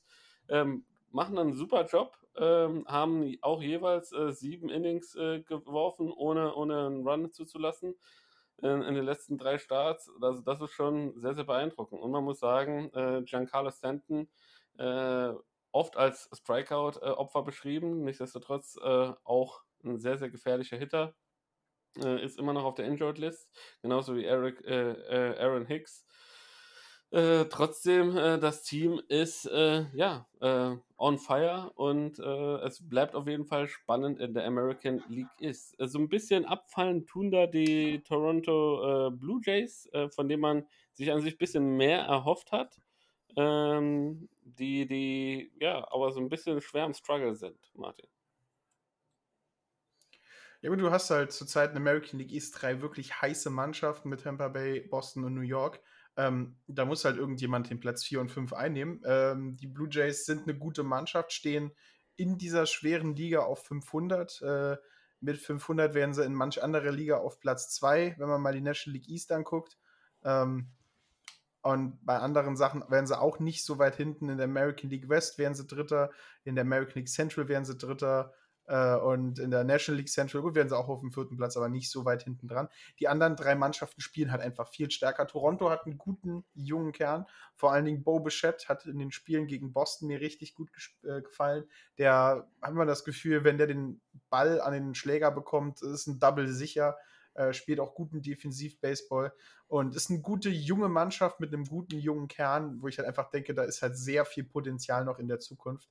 Ähm, ich könnte mir da erwarten, dass in zwei, drei Jahren äh, Toronto, wenn sie diesen harten, guten Kern halten können äh, und die Spieler noch ein bisschen gereift sind, weit, weit oben in der American League East mit einem günstigen Gehalt vor allen Dingen stehen. Denn so junge Spieler kannst du halt ein bisschen länger halten durch die Vertragsordnungen. Ähm, ich sehe da für die Zukunft richtig viel Gutes und ähm, die Yankees, Boston und Tampa Bay sind halt zurzeit im richtigen Hoch. Ähm, Toronto gleichzeitig die letzten sechs Spiele verloren, muss jetzt gegen äh, New York ran. Da stellt man sich halt gegenseitig ins Fleisch, wenn man auf eine Mannschaft trifft, die richtig heiß ist. Vor allen Dingen wollen wir bei den Yankees mal wieder unseren guten Freund Chapman erwähnen, der äh, von zwölf Safe Opportunities nur, äh, nur eine einzige nicht wahrgenommen hat. Und in den 19 Innings, die er gepitcht hat, hat er 37 Strikeouts geworfen. Also kannst du davon ausgehen, dass er 1,9 Strikeouts pro Inning wirft, wo er auf dem Mount steht. Das sind wahnsinnige Zahlen. Ähm, er ist halt ein Garant dafür, dass wenn die Yankees eine Führung haben, die Führung halt auch bis ins späte Spiel behalten und halt auch das Ding zumachen. Und ganz abgeschlagen davon Baltimore, die wieder einmal, obwohl sie sehr stark gestartet haben, sehr stark nachgelassen haben. Mit 362er Win Percentage sind sie tatsächlich die schlechteste Mannschaft im ganzen Baseball zurzeit. Ja, die schlechteste Mannschaft, ähm, du sagst es, äh, stark gestartet, stark nachgelassen. Noch ein äh, Nachklapp zu den, zu den Yankees. Ähm, wenn man sich äh, die Tabelle in den American League East anguckt, äh, sehen wir mit Tampa und Boston jeweils 249 Runs gescored. Toronto zwar hinter den Yankees 230 Runs, aber dahingegen äh, die Yankees nur mit 189 Runs.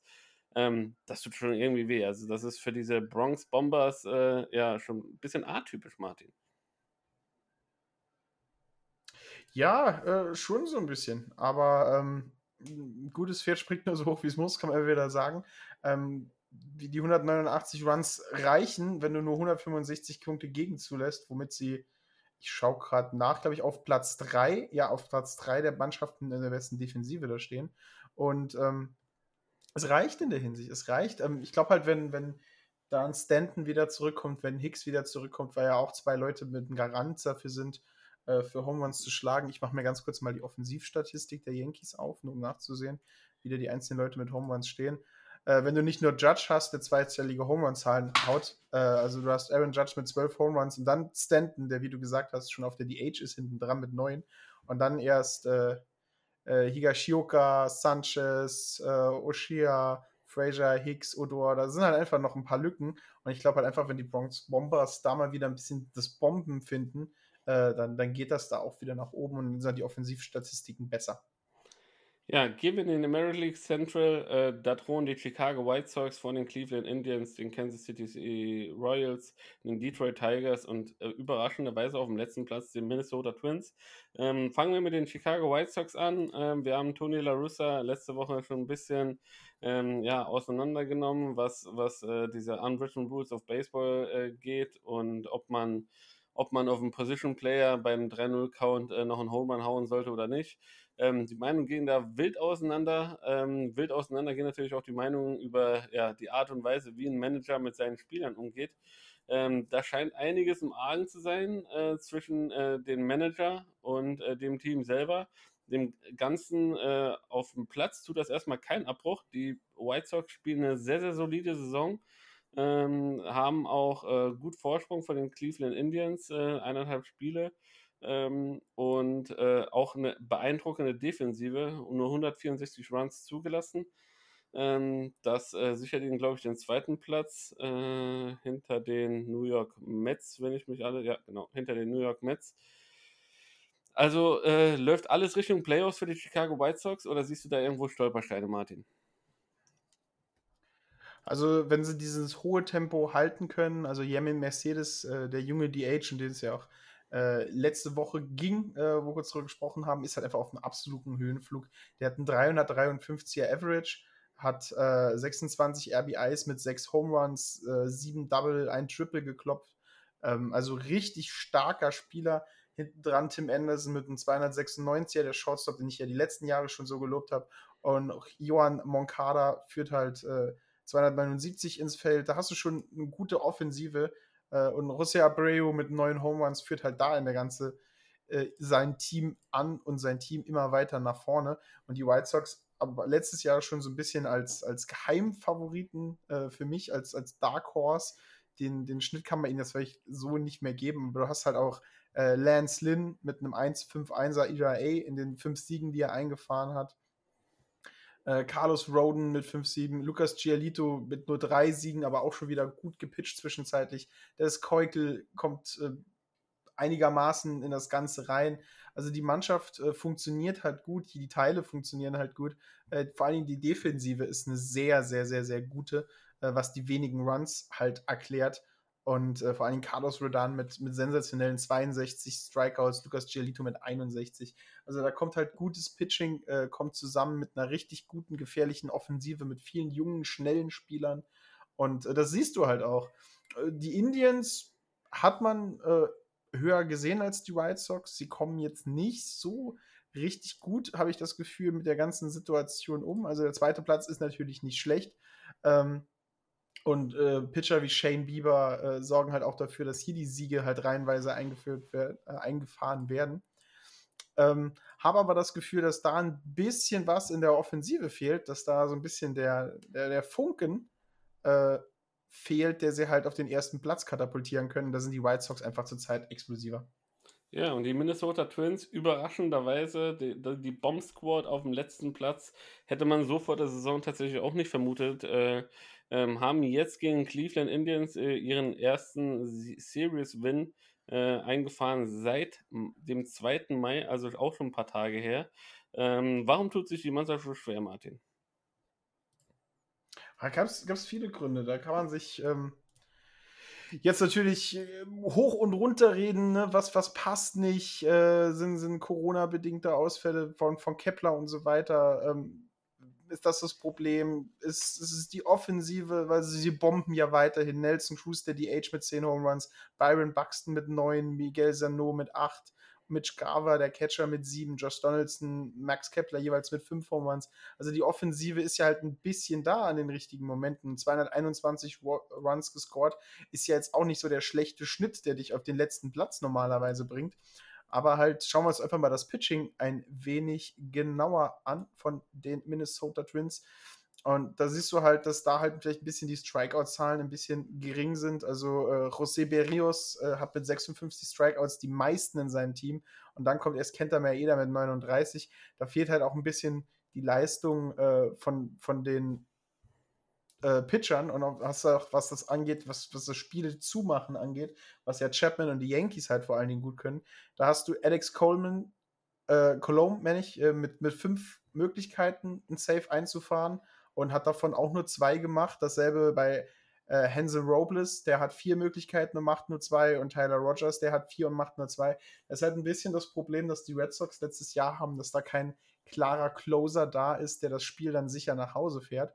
Ähm, und das ist halt einfach dann ein Problem, weil wenn du halt deinen Closer rausbringst und du denkst, dass er das Spiel nach Hause fährt und dann hast du 50% der Spiele verlierst du halt, dann, dann fehlen dir die halt nach oben. Und wenn du diese was haben wir jetzt zusammengezählt? Drei, zwei, sieben Spiele. Wenn du davon sechs noch dazu hast, dann stehst du 22 zu 9, äh, 22 zu äh, 23 und stehst genauso wie Kansas City und bist halt viel näher wieder dran.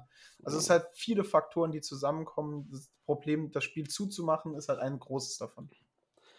Ja, ähm, dieses Problem kennen in der American League West die Oakland A's zurzeit nicht. Äh, sie sind äh, die Mannschaft, die es zurzeit zu schlagen gilt ähm, drohen auf Platz 1 vor den Houston Astros, dann äh, Seattle Mariners, äh, dann die Texas Rangers und äh, unsere, unsere Lieblingsmannschaft, die an sich jeden Tag für irgendeine neue Schlagzeile gut ist, die LA Angels äh, auf dem letzten Platz. Ähm, die aber auch, äh, du hast es letzte Woche kurz erwähnt, äh, ja, den Ausfall von Mike Trout ein bisschen zu verkraften haben. Das wird noch knapp vier bis sieben Wochen, glaube ich, dauern, bis er wieder zurück ist wenn ich mich recht entsinne. Und ja, die Oakland A's, ähm, finde ich, knüpfen genau nahtlos da an, wo sie auch letzte Saison äh, aufgehört haben.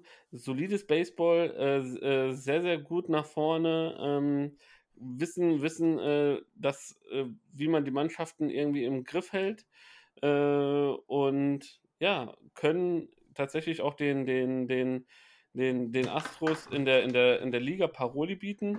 Im direkten Duell, komischerweise, äh, ja, ist es halt immer so, dass die Oakland A's äh, öfters mal von den, von den Astros geschlagen werden.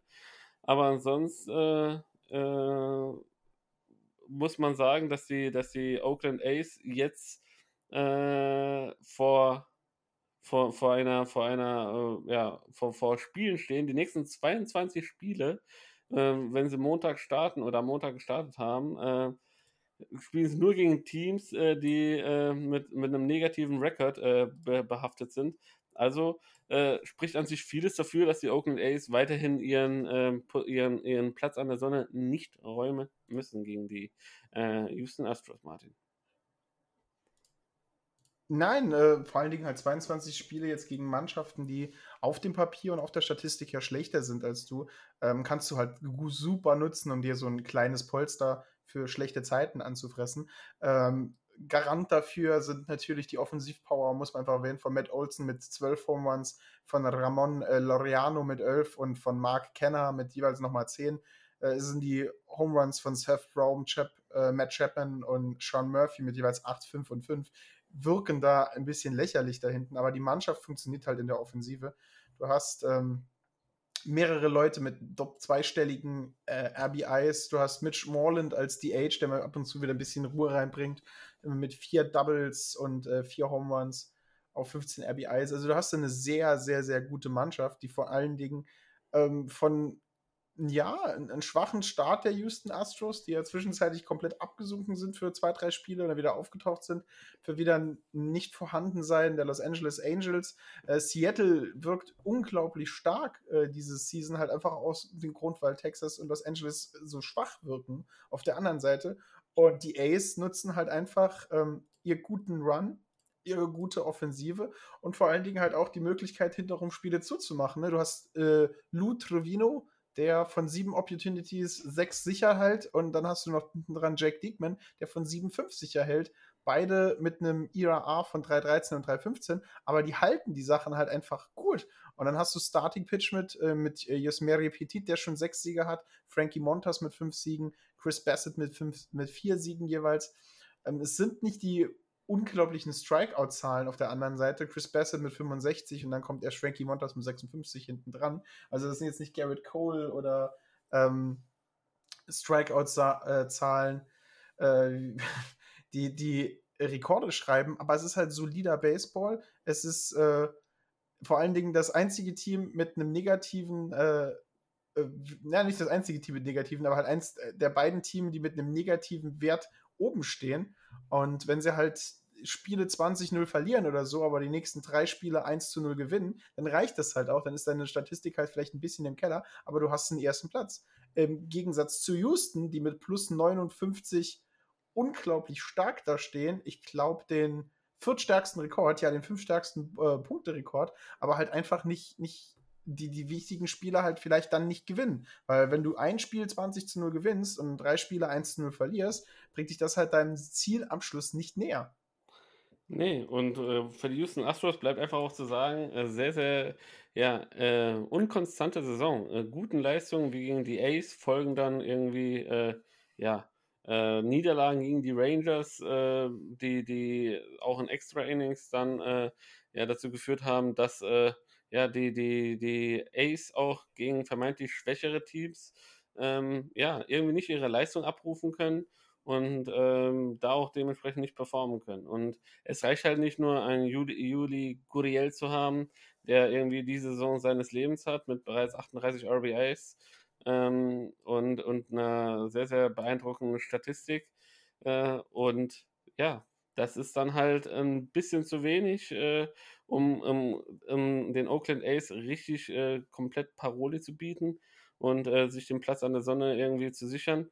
Und äh, Seattle äh, fand ich diese Woche ein sehr, sehr lustiges Meme, wo, wo äh, gesagt wurde, wer will einen No-Hitter? Und Seattle verteilt frei, freimütig hier einen No-Hitter, du willst noch einen Hitter, Wer will noch einen No-Hitter hier? Du willst auch noch einen No-Hitter gegen uns haben. Weil Seattle ist die Mannschaft, die, ich glaube, diese Saison schon zweimal oder dreimal sogar ähm, No-Hitter ähm, zugelassen hat. Also auch da eine Kuriosität. Und bei den LA Angels, abseits von Mike Trout, äh, Shohei Otani, äh, ja, ist einfach beeindruckend zu sehen. Der Kerl, der kann hauen, der kann werfen, wenn er geworfen hat. Der, du denkst, du guckst irgendwie Bundesliga-Baseball, dann geht der Pitcher nämlich nachher nochmal ins Right Field und spielt noch das Spiel zu Ende. Ähm, das ist einfach der Wahnsinn. Und äh, sehr, sehr beeindruckender Typ. Äh, hoffentlich bleibt er ja, gesund. Und hoffentlich haben wir sehr, sehr lang, äh, sehr, sehr viele tolle Momente mit diesem jungen Mann. Gehen wir schnurstracks in die National League East. Ja, aber hast du das Problem? Ja du hast ja das Problem bei den Angels an der Stelle, dass halt äh, neben Shohei Otani und Jared Welch und Mike Trout, der jetzt klar verletzt ist, deswegen seine Statistik ist es nicht so aussagend, halt niemand wirklich die Offensivleistung bringt. Also du hast 35 RBIs bei Otani, 34 bei Walsh und dann kommt lange Zeit nichts, dann kommt Mike Trout, Justin Upton mit 18. Also da fehlt ja eine komplette Riege an Punkten.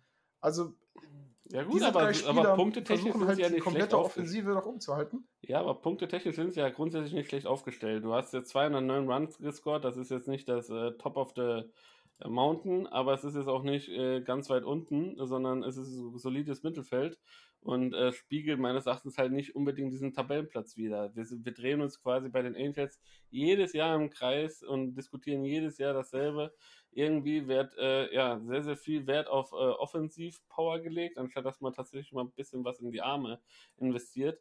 ähm, und, und da sich eine äh, ja, gescheite Rotation irgendwie zusammenholt. Wer weiß, was jetzt in der, in der Trade Deadline vielleicht noch äh, übrig bleibt. Ähm, sprich, Washington hätte vielleicht ein, zwei äh, angenehme Leute, die, die, die verfügbar wären. Ich weiß natürlich jetzt auch nicht gerade den Salary Cap von den Angels, aber ja, irgendwas muss gemacht werden, denn äh, ja, äh, sich jedes Mal da abschlachten zu lassen und in der Liga ähm, ja, unter ferner Liefen zu bleiben, ist äh, diesem Team und äh, diesen Spielern einfach ja, nicht zu wünschen.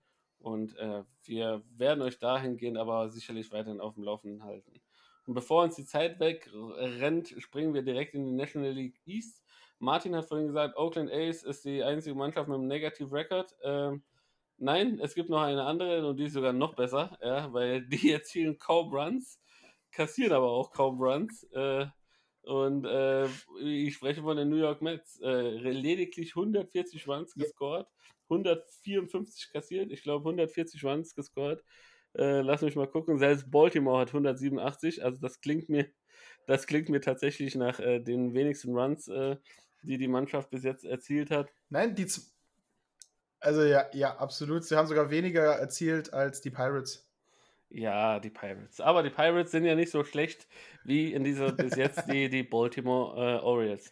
Ja, die New York Mets, gefolgt von den Atlanta Braves, dann Miami Marlins, äh, Philadelphia Phillies und den Washington Nationals, äh, die die äh, National League East äh, abschließen.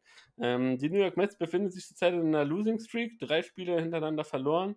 Ähm, tut der ganzen Sache zurzeit erstmal noch keinen Abbruch. Äh, ich gucke gerade, ob sie immer noch Corona-bedingt, ja, es sind immer noch ein paar Spiele hinten dran. Ähm, Corona-bedingt, äh, weil sie ja zu Beginn der Saison ein bisschen aussetzen mussten. Also äh, deshalb äh, dürfen sie noch äh, ganz oben stehen. Äh, ja, was, was bleibt zu den New York Mets zu sagen, Martin? Ja, es bleibt zu sagen, dass, dass Chrome weiterhin verflucht ist. Äh, man kann es eigentlich gar nicht anders sagen. Ähm, wenn du so einen unglaublich großartigen Pitcher hast und äh, der eine 0.68er ERA hat bei sechs Starts und 65 Strikeouts und von diesem, mit diesem 0.68er ERA hat er nur drei Spiele gewonnen von seinen sechs Starts, zwei Stück verloren und einer war eine No Decision für ihn. Also dann fehlt auch einfach in der Offensive ein bisschen die Power und genau da ist es halt. Ich glaube halt einfach, Pete Alonso hat sechs Home Runs, äh, Jonathan Villar hat vier Home Runs und dann Francisco Lindor scheint dieses Jahr überhaupt nicht auftauchen zu wollen. Also der hat ja letztes Jahr gegen Ende der Season schon so ein bisschen zu schwächeln angefangen. Ähm, sagen mir auch die Statistiken und haben auch viele Mets-Fans im, im, im, Forum gepostet. Ähm, aber äh, scheint halt dieses Jahr überhaupt nicht reinzukommen. 189er Average mit drei Home Runs und mit diesen drei mickrigen Home Runs ist er Platz 3 seiner Mannschaft in der Offensive. Da fehlt halt irgendwo das Dynamit. Da fehlt jemand, der mal, ähm, wenn Leute auf Base kommen, weil Hits haben sie halt öfter mal, 33 bei Dominic Smith, 30 bei Peter Alonso, 28 bei Francisco Lindor. Da fehlt es halt einfach mit, mit Runnern auf der Base mal, mal die Punkte nach Hause zu bringen. Und das spiegelt sich halt wieder. Aber die Defensive und vor allen Dingen der Pitching-Staff sorgen halt dafür, dass man halt auch knappe Spiele gewinnt. Und deswegen stehen sie halt mit 21 zu 20 oben, äh, auch wenn da halt noch ein paar Spiele im Hintergrund fehlen, die sie nicht gemacht haben. Ja, äh, erwähnen müssen wir einfach auch, äh, 16 Spieler verletzt bei den New York Mets. Ähm, darunter äh, ja auch Jacob DeGrom zurzeit noch auf der Injured List. Also es sind äh, tatsächlich äh, ja fast eine komplette Starting Lineup, die, die denen da quasi fehlt. Sie haben jetzt gegen die, die ähm, Miami Marlins äh, ja, mit, einem, mit, einem, mit einer Rumpfmannschaft quasi äh, das, das Spiel bestritten und äh, haben die, die Marlins auch geschlagen. Ähm, Kevin Pilar ähm, von einem Fastball, 67 Meilen Fastball ins Gesicht gebrochen, äh, die Nase mehrmals gebrochen äh, gewesen. Ähm, also äh, sie haben halt auch ein bisschen Pech, äh, was, was die Verletzungen angeht, diese Saison. Und ähm, dahingehend einfach nur beeindruckend, diese Leistung, dass sie sich weiterhin noch so weit oben halten. Atlanta Braves, äh, äh, wie, wie schätzt du das bis jetzt ein, was da so passiert? Äh, die Braves schätze ich sehr stark ein. Ich glaube halt auch, ich habe das Gefühl, wenn die wenn, wenn, wenn New York die, die, was fehlen ihnen, zwei, sechs Spiele nachgeholt hätten, ähm, dass da vielleicht sogar Atlanta vor ihnen stehen würde, je nachdem, wie die Spiele ausgehen, sind offensiv richtig gut. Ronald Acuna Jr. mit 15 Home Runs äh, ist, glaube ich, auf Platz 1, genau, ist mit, mit Vlad Guerrero Jr. ist er ähm, auf Platz 1 der Home Run-Liste. Ähm, das ist eine sehr starke Mannschaft hinten dran. Freddie Freeman mit 12 Home Runs, Ozzy Albies mit 9, Austin Riley mit 9, Dansby Swanson mit 8. Also offensiv explodiert hier fast jeder Ball, der vom äh, Schläger runtergehen.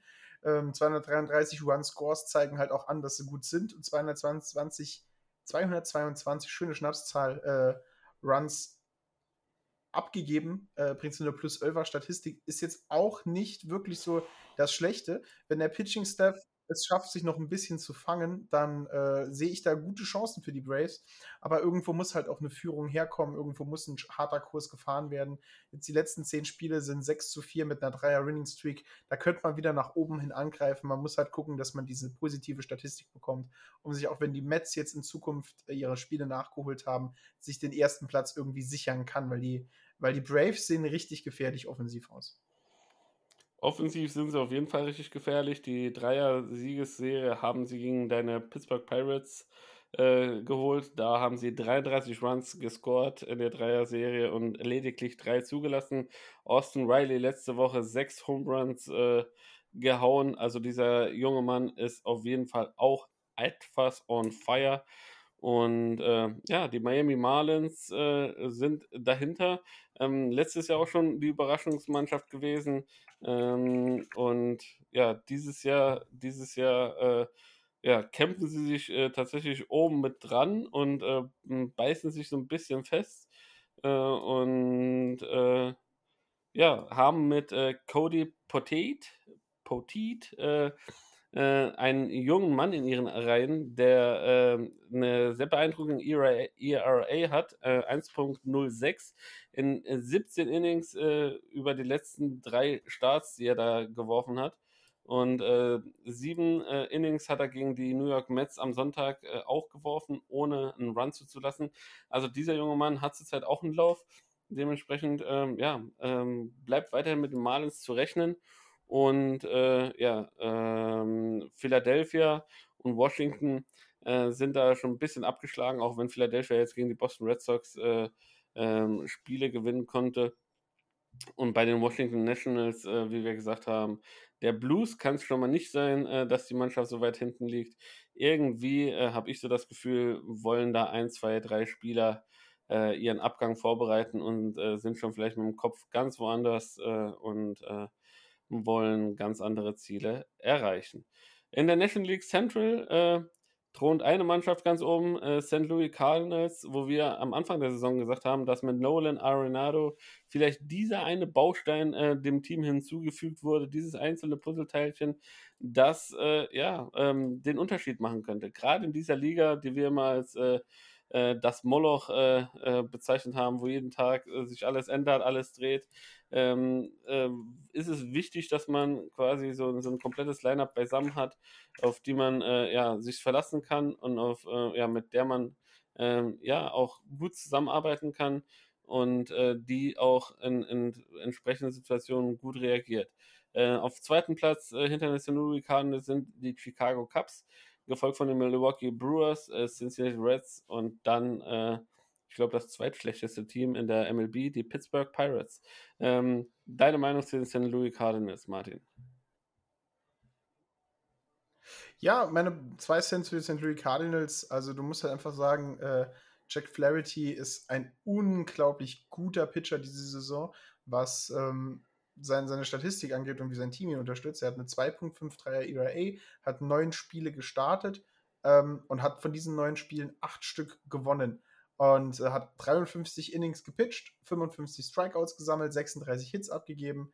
Äh, und nur vor allen Dingen ist das in einer aggressiven Zeit wie heute, was wichtig ist, nur vier Home Runs abgegeben. Und das kombinierst du mit dem guten Hittigen Nolan Arenado, haut 284 zurzeit. Äh, also kommt fast bei jedem dritten At-Bat äh, einmal auf Base, 10 Home Runs, 32 Punkte hat er selber erzielt, 14 Mal gewalkt, nur 26 Mal Strikeout gegangen, 14 Doubles, ein Triple auf 52 Hits. Äh, das bei 47 Spielen, also sehr, sehr, sehr, sehr guter Mann, sehr guter Einkauf, der auch jetzt langsam so ein bisschen warm wird und äh, mit der Unterstützung von Tyler O'Neill, Paul de Jong, Jadia Molinia und Paul Goldschmidt hinten dran, äh, führen sie halt einfach ihre Tabelle an und äh, du hast es als den Moloch bezeichnet. Ich glaube, ich bezeichne es immer als das Irrenhaus.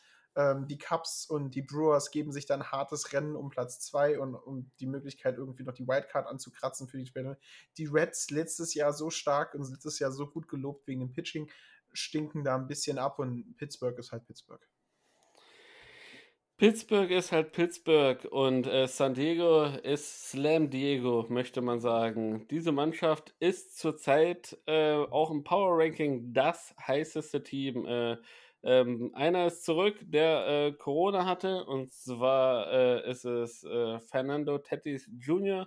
Und der junge Mann, der ist einfach ja, heiß wie Frittenfett ähm, und es ist einfach ja, der Wahnsinn, was die Padres äh, diese Saison äh, im, ja, zu leisten in der Lage sind. Sie haben äh, neun, in den letzten zehn Spielen neun Siege, eine Niederlage äh, nur kassieren müssen. Äh, stehen meines Erachtens verdient äh, ganz da oben. die San Francisco Giants waren ja lange Zeit der, der, der Platzhalter für entweder San Diego Padres oder die LA Dodgers, die hier auf dem zweiten Platz mittlerweile thronen, gefolgt von San, San Francisco Giants, den Colorado Rockies und Arizona Diamondbacks. Ähm, ich bin immer noch davon überzeugt, dass es tatsächlich ein äh, Zweierrennen wird zwischen Padres und den Dodgers, äh, wer sich denn den, den äh, besten Spot äh, in dieser Liga schnappen wird. Ähm, grundsätzlich glaube ich, äh, in, im, im Long Term, glaube ich, wollen es vielleicht die Padres einen Ticken mehr. Äh, könnte vielleicht auch dieses Quäntchen, Quäntchen sein, dass, dass sie irgendwie ein bisschen weiter nach vorne bringt. Und ja, was man einfach sagen muss, die, die, die, die Pitching-Staff der, der Padres äh, über, durch die Bank weg äh, mit einem äh, durchschnittlichen ERA von 2.59 ist einfach ja, fast, fast unüberwindbar ähm, und äh, gibt natürlich diese Offensive auch die entsprechende Rückendeckung. Äh, und ähm, sie haben quasi jetzt auch die, die Rockies und die Mar Mariners ähm, äh, ja, in, in letzte Woche gesweept mit äh, 6 zu 0, äh, also beide, man, beide Spiele jeweils äh, 3 zu 0 äh, die, die Siege eingefahren und da, dabei ein Run-Unterschied von 35 Runs erzielt äh, in diesen sechs Spielen. Ähm, das ist schon beeindruckend und das zeigt ja einfach auch, äh, dass mit dieser Mannschaft zu rechnen ist. Eine Kontroverse gab es. Äh, Manny Machado äh, ja, hat, äh, hat sich in einem Spiel äh, ja, mal wieder äh, ja, einen kleinen Lapsus geleistet, indem er einen Second Baseman reingeslidet ist. Ich glaube, es war gegen die äh, St. Louis Cardinals, wenn mich nicht alles täuscht. Und ähm, ja, weit weg von der Second Base fängt er an zu sliden. Ähm, da wurden Erinnerungen wach. Da habe ich direkt an dich denken müssen, äh, dass du den jungen Mann nicht so gut äh, leiden kannst. Auf dem Spiel schien es kein großes Problem zu sein. Man hat sich direkt friedlich, friedlich umarmt und alles war gut, aber ähm, im, im, im, gesamten Baseball-Kosmos ist es doch ein bisschen ausgeartet. Und äh, ja, da wurde Money, Dirty Money, äh, schon wieder einiges vorgeworfen. Es bleibt auf jeden Fall sehr, sehr spannend in der Liga, äh, in der National League West. Martin. Ja, und ich möchte dazu nur sagen, du hast San Diego und die LA Dodgers jetzt schon gut angesprochen, vor allen Dingen den Pitching-Staff von San Diego sehr gelobt. Ähm, die Dodgers und die Padres haben ein ähnliches Herangehen an die Spieler, habe ich das Gefühl. Ähm, sie arbeiten überraschend viel mit Stolen Bases. Also du hast Mookie Betts auf der einen Seite mit fünf und auf der anderen Seite hast du Fernando Tatis mit zehn Stolen Bases. Ähm, ich habe immer das Gefühl, dass bei den Padres äh, ein bisschen die Kaltschnäuzigkeit noch mehr ist. Ähm, dass die vielleicht einen Ticken jünger sind. Also äh, und halt alles, also die beiden Mannschaften spielen sehr ähnlich, einen sehr ähnlichen Baseball, sehr ähnliche Statistiken. Nur wenn man sich die reinen Zahlen anguckt, dann sind halt die Padres immer so ein kleines Mühe besser. Also die ersten drei äh, äh, Schlagleute der, der Padres, was den reinen Average äh, so ein bisschen angeht, die gewertet werden in der letzten Zeit, müssen wir ein bisschen anders machen, ist 311 bei äh, Jack Cronenworld, 307 bei Fernando Tatis Jr. und dann 301 bei äh, Trent Christian. Also die ersten drei Schlagleute weit, also über 300, was unglaublich gute Zahl ist für fürs Profi-Baseball. Und ähm, hinten dran bei äh, den Dodgers hast du äh, Mookie Betts mit 292, Chris Taylor mit 279 und äh, Matt Beatty mit 20 Hits und 290. Also du hast ähnliche Statistiken und äh, ähnliche Herangehensweisen, auch was Home Runs und RBIs angeht. Es ist San Diego halt in den, in den Schlüsselpositionen halt immer einen kleinen Ticken besser als die Dodgers und das hat ihnen halt jetzt, glaube ich, auch diesen ersten Platz zurzeit gesichert. Aber das ist alles nur eine Momentaufnahme und beide Mannschaften sind zurzeit einfach unglaublich stark. Ich glaube, da ist auch ein bisschen die, wer hat jetzt vielleicht an, annehmbar, wer hat jetzt so die leichteren Gegner die, nächsten, die nächste Woche. Äh, das, der wird da wahrscheinlich oben stehen, wenn wir nächste Woche Montag oder Dienstag drüber reden. Ähm, hinten dran, San Francisco ist nicht chancenlos, hat sich die Position oben hart erkämpft, musste sie natürlich jetzt abgeben. Ähm, ich habe mir ein paar Highlights von San Francisco angeguckt, äh, vor allen Dingen Buster Posey äh, spielt eine richtig starke Saison. Die ganze Mannschaft hat diese Zeit an der Sonne genossen und will da wieder hoch und Colorado ne, in Arizona sind da ein bisschen sehr chancenlos gegen diese drei dennoch sehr stark aufspielende Mannschaften. Du hast in der National League West so ein ähnliches Gefühl wie in der American League East. Du hast drei richtig starke Mannschaften, wovon eine eine Überraschungsmannschaft ein bisschen mit ist. Und äh, die anderen beiden Mannschaften fallen halt da nach hinten ein bisschen ab. Und ja, äh, Toronto. Also will ich jetzt nicht sagen, dass sie, will ich jetzt nicht sagen, dass sie abfallen mit 23 zu 23. Das ist eine super gute Statistik. Aber Baltimore und, und Arizona kannst du da ein bisschen mit, mit Colorado auch vergleichen. Auf jeden Fall. Also Colorado elf, elf Spiele hinter, hinter San Diego, Arizona 12. Ähm, das sind auf jeden Fall schon Hausnummern, möchte man sagen. Und bei San Francisco, ja, Brandon Crawford elf Home Runs bis jetzt gehauen. Ähm, ist, ist auch ein Garant äh, dafür, dass es in der Offensive ziemlich gut läuft. Und ähm, ja, das zeigt halt auch, wenn man sich auf äh, Baseball in seinen Urtugenden konzentriert, dann äh, gelingt äh, ja auch scheinbar Unmögliches und man kann äh, in dieser ja, vermeintlichen äh, Phalanx der Padres und der Dodgers irgendwie reinstoßen. Ja, Martin, das war es von der MLB. Ähm, es war, äh, ja, äh, es ist einiges passiert. Wir haben sehr, sehr viele äh, lange Winning Streaks. Jetzt Dodgers auch mit sieben Siegen in Folge bereits. Äh, ähm, also ist so ziemlich, ziemlich viel passiert. Und äh, du hast noch äh, eine interessante Story für uns, Martin. Ja, äh, eine Story, die, die, die Jahreszahl ist da ein bisschen äh, leider in, der Geschichte untergegangen. Aber äh, es geht ähm, um einen jungen Rangers-Fan, also einen Texas Rangers-Fan. Ähm, Philadelphia ist uns allen ja bekannt als die Stadt der brüderlichen Liebe, des brüderlichen Teilens. Und äh, ein junger Rangers-Fan hat gezeigt, dass Arlington, Texas genau das Gegenteil ist. Denn äh, der junge Mann hat sein Taschengeld zusammengekramt und hat dann öffentlich äh, eine Annonce in der Zeitung äh, gesetzt äh, und hat jedem Rangers-Fan äh, sozusagen einen, Bonus versprochen, der es schafft, seinen jüngeren Bruder äh, mit einem Home Run zu treffen. also äh, da sieht man, brüderliche Liebe ist nicht überall vertreten und äh, da ist ein junger Mann schon sehr früh auf das äh, Gebiet des äh, Texas Rangers und des Texas Headhunters zurückgegangen und hat einfach mal gesagt, ja, das sind professionelle Baseballspieler, die machen viel für Geld, vielleicht äh, treffen sie halt auch meinen Bruder, wenn sie dabei noch einen Home Run hauen, ist das besser für uns. Sehr schöne Story.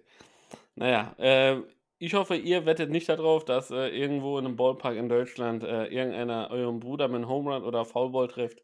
Denn, meine lieben Freunde, das kann äh, sehr, sehr schmerzhaft werden. Ähm, das war's für diese Woche vom Ballbeated Baseball.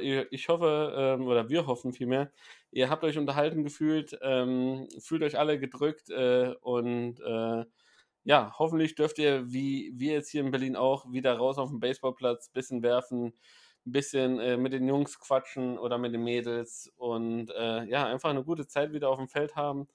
Bleibt alle gesund. Ähm, ja, folgt uns auf den entsprechenden Kanälen auf Instagram, äh, Facebook. Schreibt uns, ähm, was wir vielleicht noch anders machen können, welches Thema wir für euch behandeln sollen, was euch interessiert. Für dich, Martin, zum Abschluss habe ich noch eine Aufgabe. Die kannst du bis nächste Woche bitte äh, rausfinden. Ein DH. Darf der für einen Catcher auch eingesetzt werden? Diese Aufgabe, du brauchst die Frage jetzt nicht zu beantworten. Äh, du kannst dich da ganz in Ruhe vorbereiten und mir nächste Woche diese Antwort liefern. Äh, ansonsten bleibt alle gesund, ähm, abonniert uns, äh, teilt uns, liked uns, äh, bewertet uns, küsst uns, äh, folgt uns und was auch immer. Macht mit uns, was ihr wollt. Wir hören uns nächste Woche wieder, wenn es wieder heißt Bald Bearded Baseball. Das war's von mir. Ciao, ciao. Tschüss, Leute. Haut rein und viel Spaß beim Outro. Harper to center. Way back. Way back. See